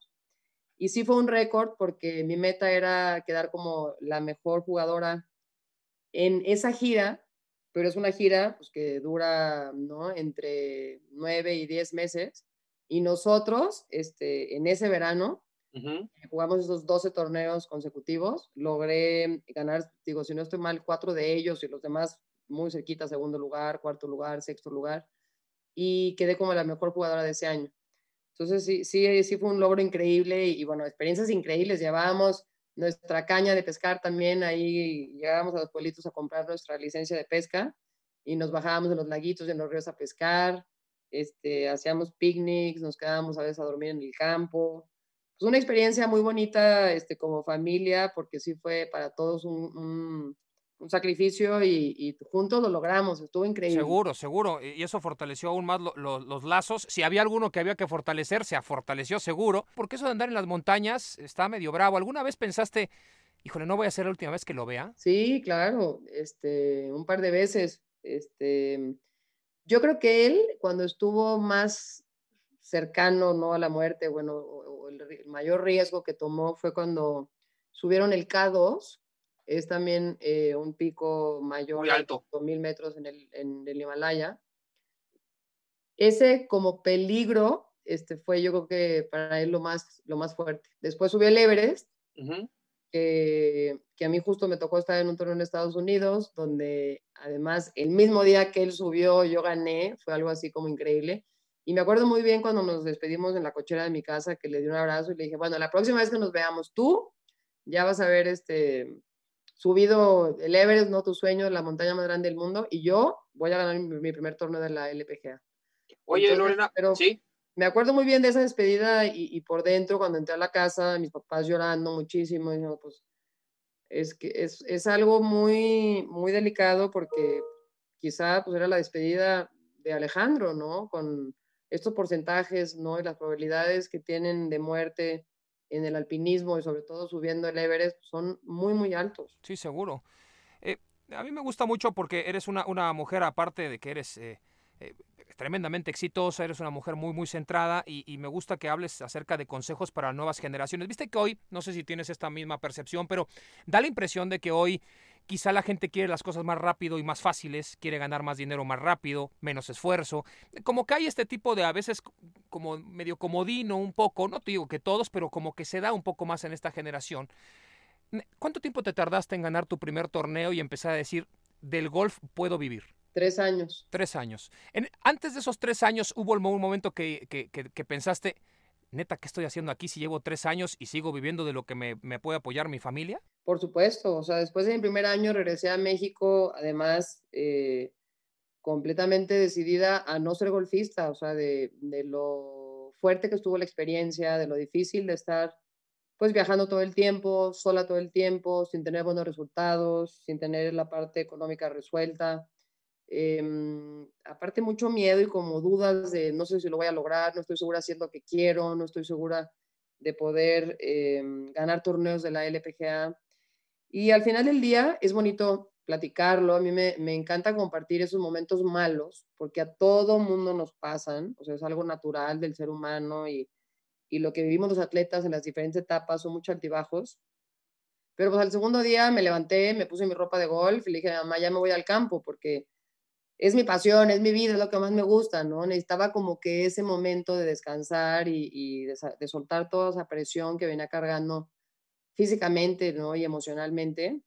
Y regresé a la LPGA y lo volví a intentar. Em, yo creo que, por supuesto, y eso que estás diciendo es, es algo también complicado porque también hemos o han mal acostumbrado a los deportistas en la cantidad de dinero que se les paga. Eh, sí es eh, muy competitivo, eh, ha aumentado mucho el nivel, ¿no? Y los grandes resultados que tienen son espectaculares, ¿no? hablando del golf, en los tiros que hacen, la manera que juegan, cómo dominan. pero también es un tema muy complicado y como sucede en otros deportes, la parra, ¿no? Este, puede llegar a ser excesiva y eso complica mucho las cosas. Entonces, bueno, pues así es la vida, hay que mantener un equilibrio, hay que tratar de estar preparados, ¿no? Para cuando llegue eh, pues toda esta atención, este dinero, esta fama, para tratar de llevarlo de la mejor manera posible, ¿no? Pero es un tema profesional complicado. Siempre fuiste una mujer que a pesar de que ibas creciendo muy fuerte en lo profesional y que estabas tratando de llegar al objetivo que finalmente tuviste, ¿qué hay de cierto de esa anécdota que, que cuentan en donde tienes una charla con una eh, multicampeona de torneos y te pregunta que hasta dónde quieres llegar y le dices quiero ser la mejor del mundo, quiero ganar todo, pero también quiero en 10 años retirarme porque deseo tener una familia y hacer otra vida. Cosa que cuando uno toca el cielo es bien complicado y te dijo, perdón que te lo diga, pero será imposible. ¿Cómo estuvo eso? Sí. Bueno, Betsy King, una gran, gran amiga y también, eh, digo, está en el Salón de la Fama y ha ganado muchos majors y torneos dentro de la LPGA. Eh, la invité a cenar y le dije, oye Betsy, quiero este, contarte que me voy a retirar, estoy pensando retirarme eh, ¿no? En, los próximos dos, tres años. Todavía no estaba al final de mi carrera, todavía me quedaban años importantes en mi carrera. Pero le dije, em, me quiero retirar porque también para mí es muy importante el tener una vida fuera del campo de golf, el poder regresar a México, el poder, ojalá, la bendición de casarme, de tener una familia, ¿no? de poder ser mamá. Eh, me encantan muchas cosas de la vida, como para jugar golf por siempre, ¿no? Eh, tengo otros planes. Y ella solita me dijo, Lorena, ¿sabes a cuántas golfistas las he escuchado decir eso? Eh, no lo vas a lograr porque es mucho, tú estás hecha para jugar golf y te gana al final del día pues, el glamour, ¿no? De viajar por todo el mundo, te chiquean muy bien, ganas dinero. Cuando estás ya en ese lugar, en esa posición, eh, la vida es muy fácil, ¿no? Por así decirlo, porque tienes ya las cosas finalmente resueltas.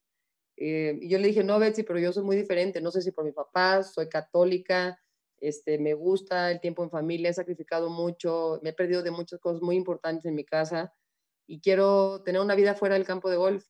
Me dijo, bueno, ya más adelante platicaremos, no estoy segura de que lo vayas a lograr.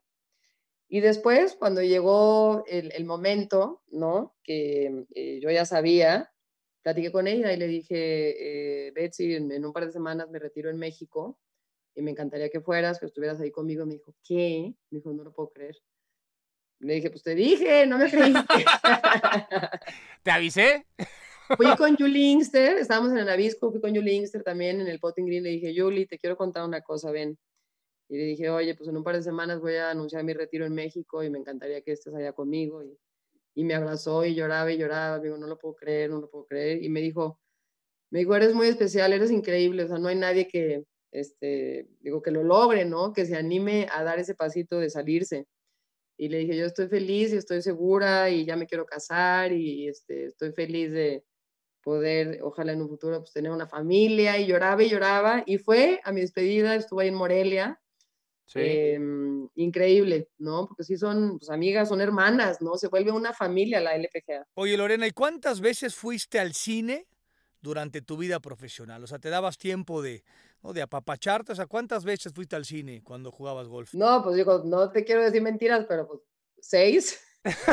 no, no, no, no, no. No, no, no, qué cosa, ¿eh? Sí. Porque, porque es absorbente, ¿no? Este tema es absorbente. Empiezas a jugar el jueves, pero desde el lunes estás pensando en el torneo, ya te están diciendo eh, los tips de Tutcadi, te dice los tips de a dónde, esto, lo otro, mucho consejo, mucha preparación física, mucha mental, porque uno pensaría que el golfista llega, echa rostro, tira unos, unos swings y vámonos, y no es así. No, no, no, acuérdate, los lunes viajábamos, normalmente viajábamos, a mí no me gustaba viajar muy temprano, eh, no era de las jugadoras de que levántate a las 4 de la mañana, se me hacía algo ilógico. Muchas viajaban los domingos, pero también, ¿cómo te puedes programar un torneo a un viaje un domingo si no sabes si vas a ganar, si te vas a ir a desempate, si vas a acabar de noche, si tienes una cena de premiación, si tienes... Entonces yo siempre programaba mis viajes para, para el lunes a las 10 de la mañana este, normal y llegábamos a este otro lugar pues a las 2, 3 de la tarde y luego teníamos que lavar ropa, teníamos que ir al gimnasio, ¿no? El martes ya teníamos la ronda de práctica tempranito porque es importante ganarle a las golfistas para tener un campo en donde lo puedas conocer y, estar tranquila con tu ronda sin que esté muy lleno, porque las rondas en las tardes se hacen eternas. Sí. Y después el miércoles viene el ProAm, junto con la cena de los patrocinadores que te tienes que vestir formal, ir a una cena, estar ahí dos, tres horas. Y el jueves empieza el torneo. O sea, es una vida que no hay para dónde darle. O sea, es este mucho, mucho sacrificio, la verdad. Y, pero bueno, en su momento increíble, es lo que tocaba y, siempre he visto las cosas de una manera muy, muy agradable, muy positiva. Pero pues, no teníamos tiempo de nada y me perdí todo. O sea, me perdí pues, la graduación de mi hermana, el nacimiento de mis sobrinos, la muerte de mis tíos y cosas muy dolorosas y la boda de mi mejor primo, que es como mi hermano, y me perdí de todo, de todo lo que te puedes imaginar, porque mi compromiso fue jugar 10 años y sacrificar todo lo que tenía que sacrificar para ser la mejor. Y después, ahora, soy buena para las pachangas, para bailar, para divertirme. Estoy recuperando el tiempo perdido. Seguro, seguro. Eh, cuando amaneciste como la mejor golfista del mundo, dijiste, ¿ya está? ¿O me voy a mantener un rato más? ¿O cómo está ese tema? O la neta, ya estoy aquí, está buenísimo sí, sí, sacrifico cosas, pero está buenísimo y, no me quiero echar más años. ¿Qué, pasó ahí? Sí, o sea, ¿me estás preguntando por qué tomé la decisión de ya dejar de jugar? No, básicamente cuando amaneces como la, la mejor golfista del mundo, ese día, ¿cómo fue? Cuando te dicen ya oficialmente, ya, Lorena, todos los rankings, todo lo que tú nos digas, hoy ya eres la mejor del mundo. Fíjate que es algo increíble porque me dio tiempo de prepararme y otra vez, no sé si muchos eh, lo recuerden, pero yo jugué la semana anterior un torneo en Orlando, eh, un torneo muy importante, además, si no me equivoco, gané tres torneos consecutivos, o sea, Orlando fue mi tercer torneo. Y, y entonces terminé de jugar y me dijeron, ya eres prácticamente la número uno del mundo, pero el ranking mundial amanece al día siguiente. Entonces, me dio tiempo de volar a México y estar en México, en Morelia, porque era el torneo en Morelia, en Tres Marías. Sí. Ya siendo la mejor eh, jugadora del mundo y mi primera rueda de prensa la hice en México. Entonces, tengo ahorita la piel chinita, porque imagínate las coincidencias de la vida, de todo lo que jugué y todo lo que hice y todos los torneos y todo el relajo y todas las sumas del ranking y todo lo que tienes que hacer. Y resulta que cayó en México. Entonces, también cuando me retiré, se me hizo muy bonito el poder decir, me quiero retirar en México, me quiero retirar en mi país, me quiero retirar en frente de mi gente. Y lo hice ahí y fue algo como una, una forma muy bonita de cerrar mi carrera. ¿Y te llegaste a sentir, Lorena, como ahora sí ya soy una rockstar cuando vino el Invitational? Sí, no, no, eso fue para mí eh, lo más bonito de mi carrera porque sí era para mí un sueño, primero traer la LPG a México, o sea, que todos los mexicanos vieran de cerca lo que yo hacía, ¿no? Y lo difícil de un torneo y las complicaciones y la jugada y los cuatro días y la presión y el esfuerzo físico, todo. Después eh, estuvo en la Ciudad de México, por supuesto, la LPGA, después estuvo en Morelia. Y Morelia fue un, lugar muy especial para mí porque el campo, bueno, gané, creo que no sé si cuatro, pero tres ocasiones seguro.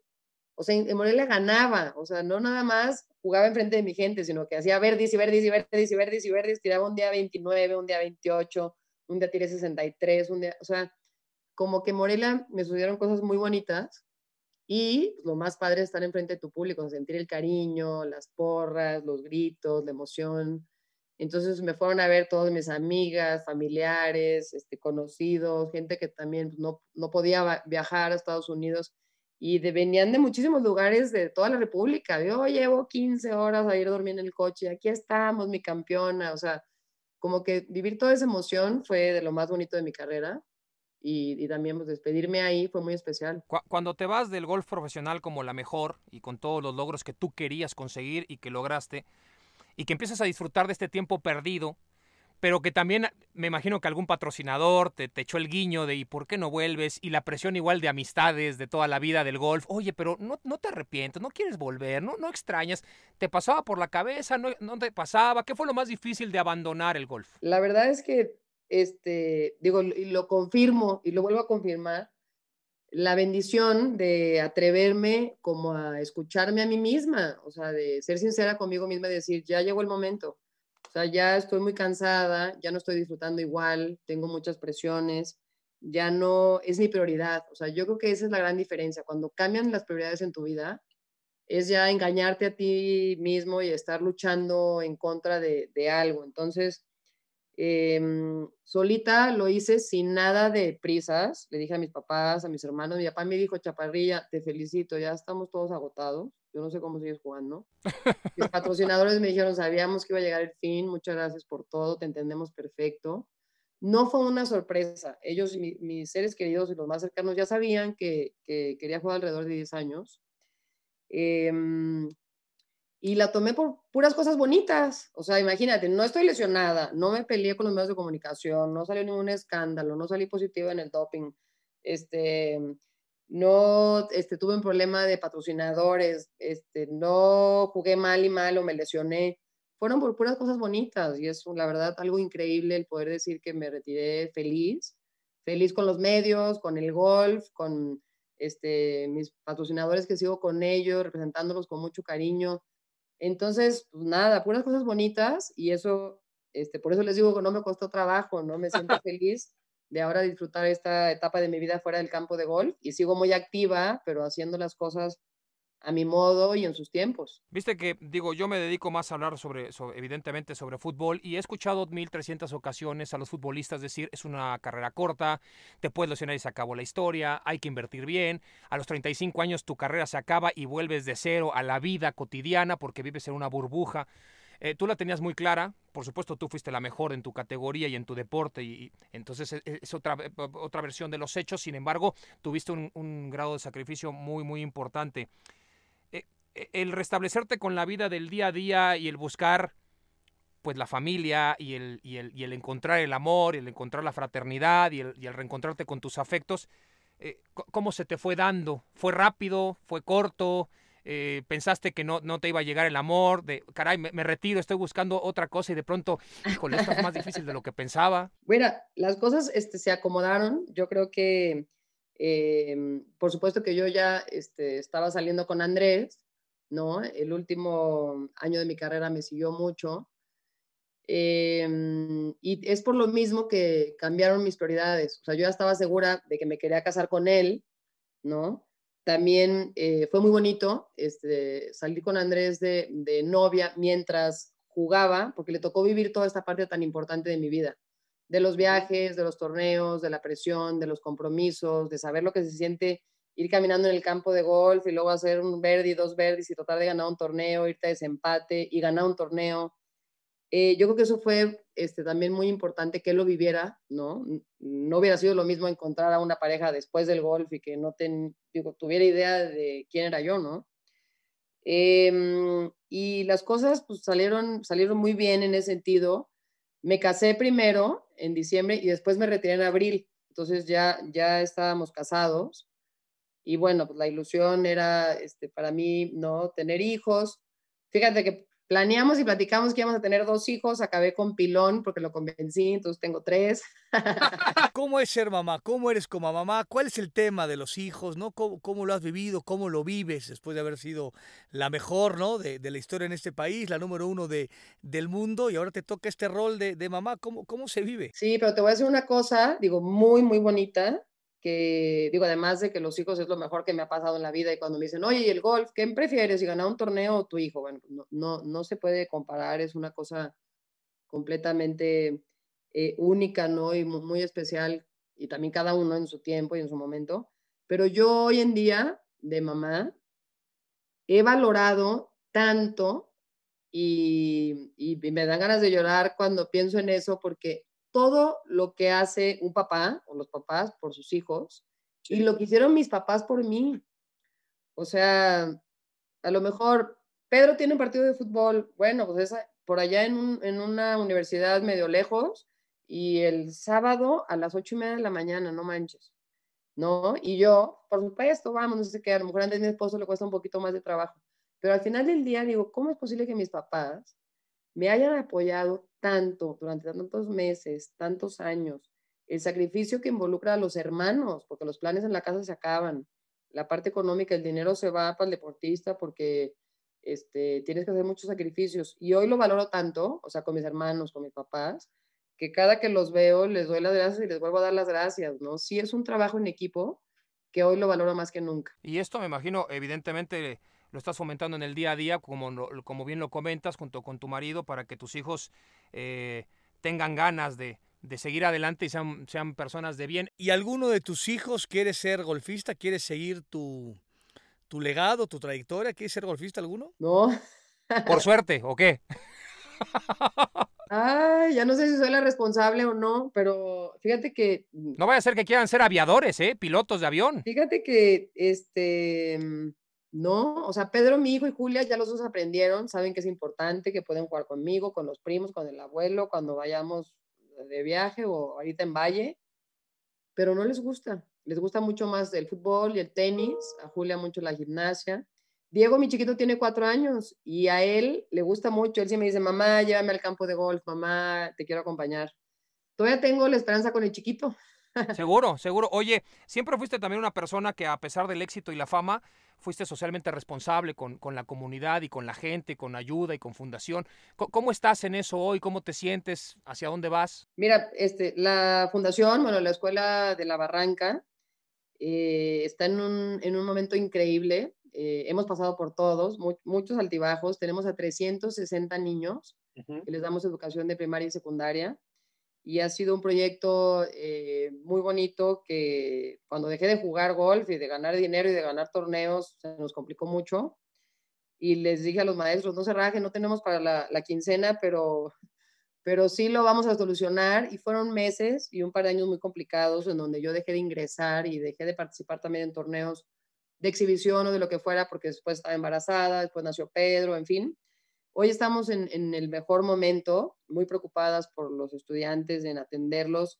Y la escuela eh, está increíble. Tenemos este, un huerto, su cancha de básquet, su cancha de fútbol, em, con luces en la noche para la comunidad, eh, su salón de, de, cómputo increíble, su biblioteca.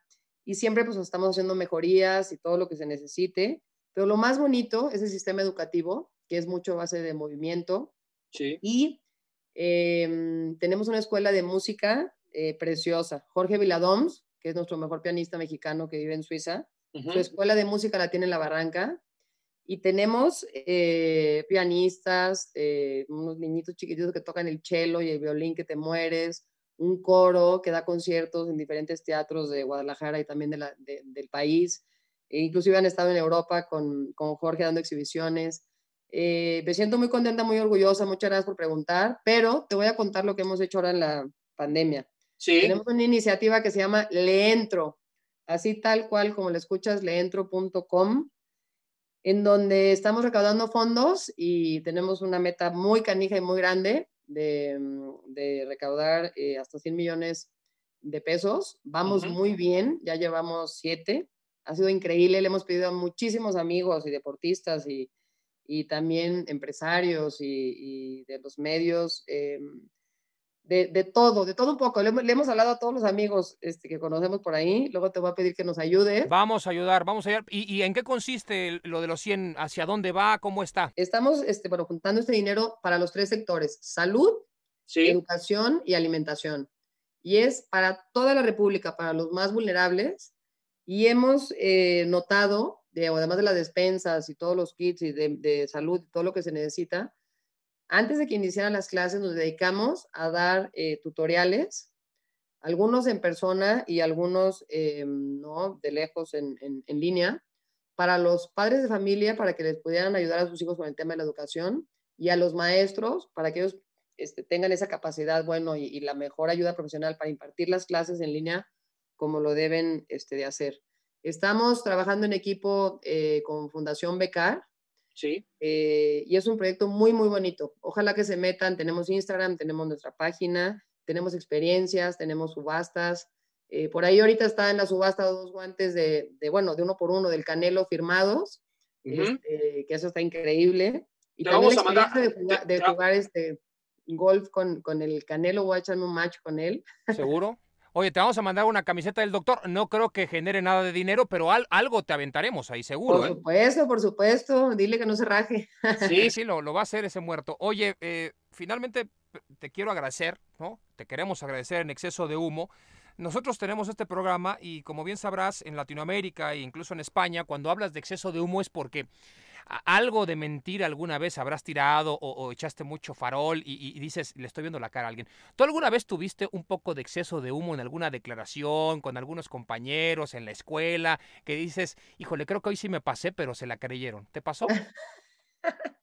¿Cómo no me averigüé esto antes para acordarme este, de alguna situación? Algo, algo, algo que digas, hoy sí, hoy sí me la, como dicen en Monterrey, hoy me la bañé con lo que acabo de decir, pero la neta, como ando re bien en el golf, me la creyeron. No, ¿sabes qué? Te voy a decir una cosa, soy malísima para las fechas. O sea, yo creo que me he echado varias en los medios de comunicación, hasta a lo mejor de cuántas semanas estuviste como número uno del mundo. Sí. Y les puedo inventar este, un 170 y resulta que fueron 150 y pico. O sea, me han pasado cosas así de ese estilo. Em, me han pasado cosas también con mi propia, em, mi, mi, página y en las redes que trato de estar muy en comunicación con este, todos los aficionados y todas las personas que nos siguen, pero soy mala, o sea, soy mala, soy mala. ¿Sabes qué? Una de las cosas que le doy gracias a Dios que me retiré antes de que esto fuera obligatorio es lo de las redes. Qué cosa tan más complicada, ¿eh? Compleja, ¿no? Compleja. No, no, no, muy, muy complicado, muy, muy complicado. Eh, Híjole, me agarraste en curva. No, está bien, está bien. Digo, nada más, seguramente porque eres una persona sincera y decente y no vendes humo como nosotros, que luego decimos cualquier barbaridad, mentimos, pero como luego hablamos más seguido, más rápido, pues ya lo que dijiste ya se disfrazó y ya fue. De todas formas, Lorena, sabemos eh, con la persona con la que estamos hablando, te agradecemos muchísimo el tiempo que una, una mujer que ha sido tan exitosa como tú, que lo sigue siendo, que ayuda a la comunidad, que mantiene ese tema, que ha sacrificado tanto en su vida personal y que logró cosas tan importantes como para ser ejemplo de la comunidad en su momento y hoy de la juventud, pues te agradecemos, Lorena, lo único que podemos hacer, admiración rotunda hacia tu trabajo, tu trayectoria, tu persona, y te deseamos lo mejor a ti y a tu hermano, que hoy lo tuvimos también y que nos contó acerca de toda esta relación de hermandad que ha sido el tema el día de hoy aquí. Simplemente para cerrar, la hermandad para ti, ¿qué es? Tus hermanos, ¿qué son para ti? Híjole, eh, no, pues todo. La verdad es que me siento súper, súper afortunada, ¿no? Este, te lo repito, de haber crecido en esa familia con el ejemplo de mis papás y la sencillez y el relajo y las actividades de la naturaleza y que nos dejaran simplemente hacer lo que nosotros queríamos. Eh, cuando hablo de ellos, eh, siempre los menciono y, los admiro mucho y mis logros ha sido este, mucho mérito de, ellos, de cada uno de ellos lo más bonito es verlos a ellos hoy bien, que están contentos, que están realizados, que tienen un equilibrio en su vida, que están este, con sus familias disfrutando de, este, esta maravilla de ser papás. Em, pues nada, hoy en día es, te digo que estoy tratando de, recuperar todo el tiempo perdido, entonces vamos, me voy a Tapalpa, nos vamos a la playa, hacemos viajes en familia, nos gusta mucho pescar juntos a, este, a todos. Estoy tratando de convivir mucho con ellos, agradecerles siempre todo su cariño, todo su apoyo. Y espero que eso es lo que espero yo para mis hijos, que puedan tener esa hermandad. Este, siempre les digo a, mis hijos cuando regaño a Pedro o a alguien, les digo, ves que ve, o sea, tener un hermano es lo más bonito de la vida, es tu compañero, es tu amigo, con el que haces actividades, con el que te ríes, con el que lloras, con el que te vas a apoyar. Y cuando nos ven a nosotros, yo creo que lo entienden, ¿eh? Entonces, este, pues les deseo eso a mis hijos, sería lo más bonito. Bueno, Lorena, pues para que sigas recuperando tu tiempo, no te vamos a quitar más el- e- este, para que sigas con tu familia y disfrutes. Te agradecemos mucho, Lorena, por haber estado en exceso de humo. Un abrazo grande. Igualmente, muchísimas gracias por la entrevista. Saludos a todos en el auditorio. Bye. Gracias. Chao. ¿Qué podemos esperar de la que llegó a ser mejor golfista del mundo y la mejor golfista de México? Hombre, mujeres, lo que me digas, doctor, una diosa absoluta, una, una mujer extremadamente elegante, discreta, sobria, tranquila y exitosa. Sí, e- en esa parte que dices cómo, cómo combinar el, el- éxito, pero el éxito ¿no? a, niveles mayúsculos, ¿no? Porque de pronto pues, hay niveles de éxitos, esta fue la mejor de, del mundo en un, en un deporte en donde tanto a las mexicanas como a los mexicanos les cuesta mucho trabajo, ¿no? Más allá que en muchos deportes individuales hay, hay mexicanas y mexicanos muy destacados, en el golf no lo, no lo somos tanto y, y- y siempre, ¿no? Eh, se vinculó con el, con el triunfo y con el éxito, con una categoría ¿no? Increíble, con una sobriedad, nunca una declaración fuera de sitio, nunca una situación este, ¿no? en las buenas y en las malas, ¿no? es, es- un ejemplo, sigue creciendo su, eh, su carrera ¿no? Eh, pe- pegada al golf y pegada a otras eh, eh, situaciones, una, una verdadera maravilla, o sea, tener aquí, por supuesto, en exceso de humo a, a Lorena Choa ha sido realmente un verdadero lujo. Desde la montaña o desde el green. Hoy, el tema central en exceso de humo fue la hermandad. Y antes de concluir, el doctor García y Martidoli le ponen la cereza al pastel y nos brindan las siguientes recomendaciones. Y entonces ya caemos Recomendación. al tema de la recomendación. Nos estamos yendo. Rain Man. Esa es increíble. Un pinche peliculón con unas actuaciones, incluso de mi Tomás, ¿eh? Tomás Crucero actúa bien. Sí, y, Dustin y Hoffman. Dustin Hoffman, puta madre. Sí, sí, sí, sí. sí. Eh, o sea, siento que po- por el papel de Dustin Hoffman, Así obviamente es. se lleva la, Así es. la, la película. un hombre con- que era autista y que eh, eran hermanos, no se llevaban, muere el padre y de pronto le dicen, bueno, a ti mi Tom, Tom Cruise, ¿no? Le dicen, pues te voy a dejar este, el pinche coche, ¿no? El- acá, y, y- y unas rosas que me gustan un chingo que las tienes que cuidar. Y al otro güey le dejó todo. Ah, chinga. Y aparte lo tienes que cuidar, cabrón, tú. Y entonces hay una relación como Sí, medio complicada que otra vez, Sí. ¿no? O sea, se vuelve un, un- Tirante. Un, final feliz. Sí, cuando, señor. cuando vienen bajando, ¿no? Aquella escena épica donde vienen bajando la, la escalera eléctrica del casino, me Así parece, es. ¿no? Eh, con una camisa floreada. Chingón, este, chingón. Muy bien, muy buena. A- Anda usted muy pinche Ando muy fino. ¿Y, va- ¿Y con qué va a rematar usted? Vamos a cerrar con eh, que esto es literatura y también puede ser mm, película, si usted quiere, Mujercitas, un clásico de Ah, clásicos, cómo no. de recontra clásicos que vale la, La pena. acaban de hacer, digamos, Hicieron otra vez película, de estos este, remakes que le llaman, sí, doctor. y aparte muy exitosa, Muy ¿no? exitosa, muy exitosa. Aparte es eh, evidentemente de, de damas, vale mucho la pena verla. Son de estos clásicos que siempre tienen que quedarse. ¿Alguna recomendación que quiera dar usted? Este, yo ninguna. Ya la que, o sea, Gemelos con Arnold. Schwarzenegger y Sí, Danny DeVito. Porque aparte, pero este güey estaba embarazado, güey, ¿no? O sea, ¿no? Este, o sea, de, DeVito embarazando a Schwarzenegger, una cosa realmente asquerosa, ¿no? Este, Sí. el, el exgobernator de California, una cosa tristísima, pero sí, esa fue la... eh, eh, gemelos, eh, eh, eso había levantado... No, tristísima. No, eso había- no fue para levantado jugar. usted la, Eso fue este, para jugar. Me parece. Yo creo que con eso nos vamos, ¿no? Eh, ahí está nuestro tema de... Hoy los Ochoa, nos faltó poco Memo, pero no es hermano de ellos, entonces pues, si no, lo hubiéramos metido. ahorita están, este, están tristes porque, pues, no. No, pero no, no, no, no, uno nunca sabe. No dieron la cara, decían, no. no En- en- en la no liga, estu- no. no estuvimos a la altura, no sé qué dijeron. Luego me contaron que ya como que no está muy a gusto con que ciertas decisiones técnicas. No, no, cosas porque pasan. ¿Qué- cosas que pasan, Entonces- que no estamos entonces, aquí eh, para temas. Entonces, este Choa lo vamos a sacar del escenario. Porque no es familia. No es familia. Y aparte Bueno, no nos contesta el teléfono. ¿qué Si no, no, no, lo tendríamos aquí. No hay más. O sea, ¿usted cómo se imaginaría un programa con él? ¿Con François? Sí. Te voy a decir una cosa. Una vez lo invitamos a TV Azteca, lo trajo Palita. Sí, cuando, Eh, sí, cuando, cuando ponían al pobrecito Eugenio. ¿no? Eugenio como el Díaz como, como si fuera ¿no? el, el lencho allá arriba, eh, de salvavidas, en un protagonistas que ya se estaba cayendo este a pedazos. futbolito, ¿no? Jugamos futbolito, jugamos este tenis balón. Él llegó, eh, ya era muy popular en el América, era bastante joven, pero era muy, muy, muy popular. Y de pronto tuvo que meter su coche prácticamente hasta la puerta del estudio, porque si no, no iba a poder avanzar por los pasillos Así del es. canal, ¿no? Hay que recordar que en el canal vivimos constantemente con el enemigo. El 90% de la gente que trabaja en TV Azteca le va a la América, es una cosa bastante, bastante llamativa y tendrían que echar a Y es, todos. y es asquerosa. déjate Tendrían que correr a todos, no se vale que me hagan esto, porque es uno siente feo. Pero, eh, François, ese día tuvimos una conversación muy interesante, tanto así que se quedó sorprendido de que lo hayamos tratado tan bien ese día, que después me dijo, le dijo a Palita, yo lo acompañé hasta su coche para sacarlo, le dije, ahí guarureamos tal. Le dijo a Palita, no me, no me pude creer que me hayan tratado tan bien y este cabrón, ¿no? Luego ya O sea, después... refiriéndose a ti. Sí, después ya luego lo, lo, lo, Luego, lo, Sí, lo- lo- luego tuve yo mi, mi amor por Corona, Jesus Crown, y eso ha generado muchas diferencias. Luego también, por ejemplo, lo hemos dicho que en el Mundial ha atajado como los dioses y no hemos recibido nunca Nada, un halago, un no lo estamos ¿no? esperando, pero bueno, entonces yo creo que Ochoa no nos va a responder nunca. más. Exactamente. Entonces, este Ochoa no nos interesa. Y Jesús Ochoa tampoco porque es americanista No, y se le va el ojo. Exactamente, sí tiene un ojo pispireto. y Bueno, ahorita anda muy temas políticos, no queremos, y- no queremos miscuirnos Meternos en en esa eso. parte. Ya con Cuauhtémoc tuvimos suficiente. Nos quedamos con Alejandro y con Lorena, así que nos despedimos. Nos vemos la próxima edición de Exceso de Humo, este fantástico pod, el mejor pod, el único podcast de Hasta el momento es el único, doctor. de Amazon Sí. Original. Good night. O lo que sea. No, no, esto es para todo. Ah, es atemporal, güey. Good night, good morning, guten tag Y good y arrivederci, güey, o cómo es. No, Y- y- Good evening. Good dinner, o lo que sea. Vámonos, No, chingar. ya, doctor, ya, este, ¿cómo se dice en francés? Ya hasta se me olvidó. Güey. Imagínate, ya se me olvidó. Ya no me acuerdo. Bueno, perdón. Ah, Chao. Adiós. Así concluye el episodio de hoy. Si lo escuchaste temprano, deseamos que tu jornada sea la más productiva. Si lo escuchaste de noche, deseamos que duermas con los angelitos. Acuérdate que esta historia no concluye aquí. El doctor García y el Deus Martinoli te esperan pronto para que junto a ellos toques el cielo con sus historias y con las grandes personalidades que tenemos en cada segmento. Acuérdate que Exceso de Humo es una producción Amazon Original.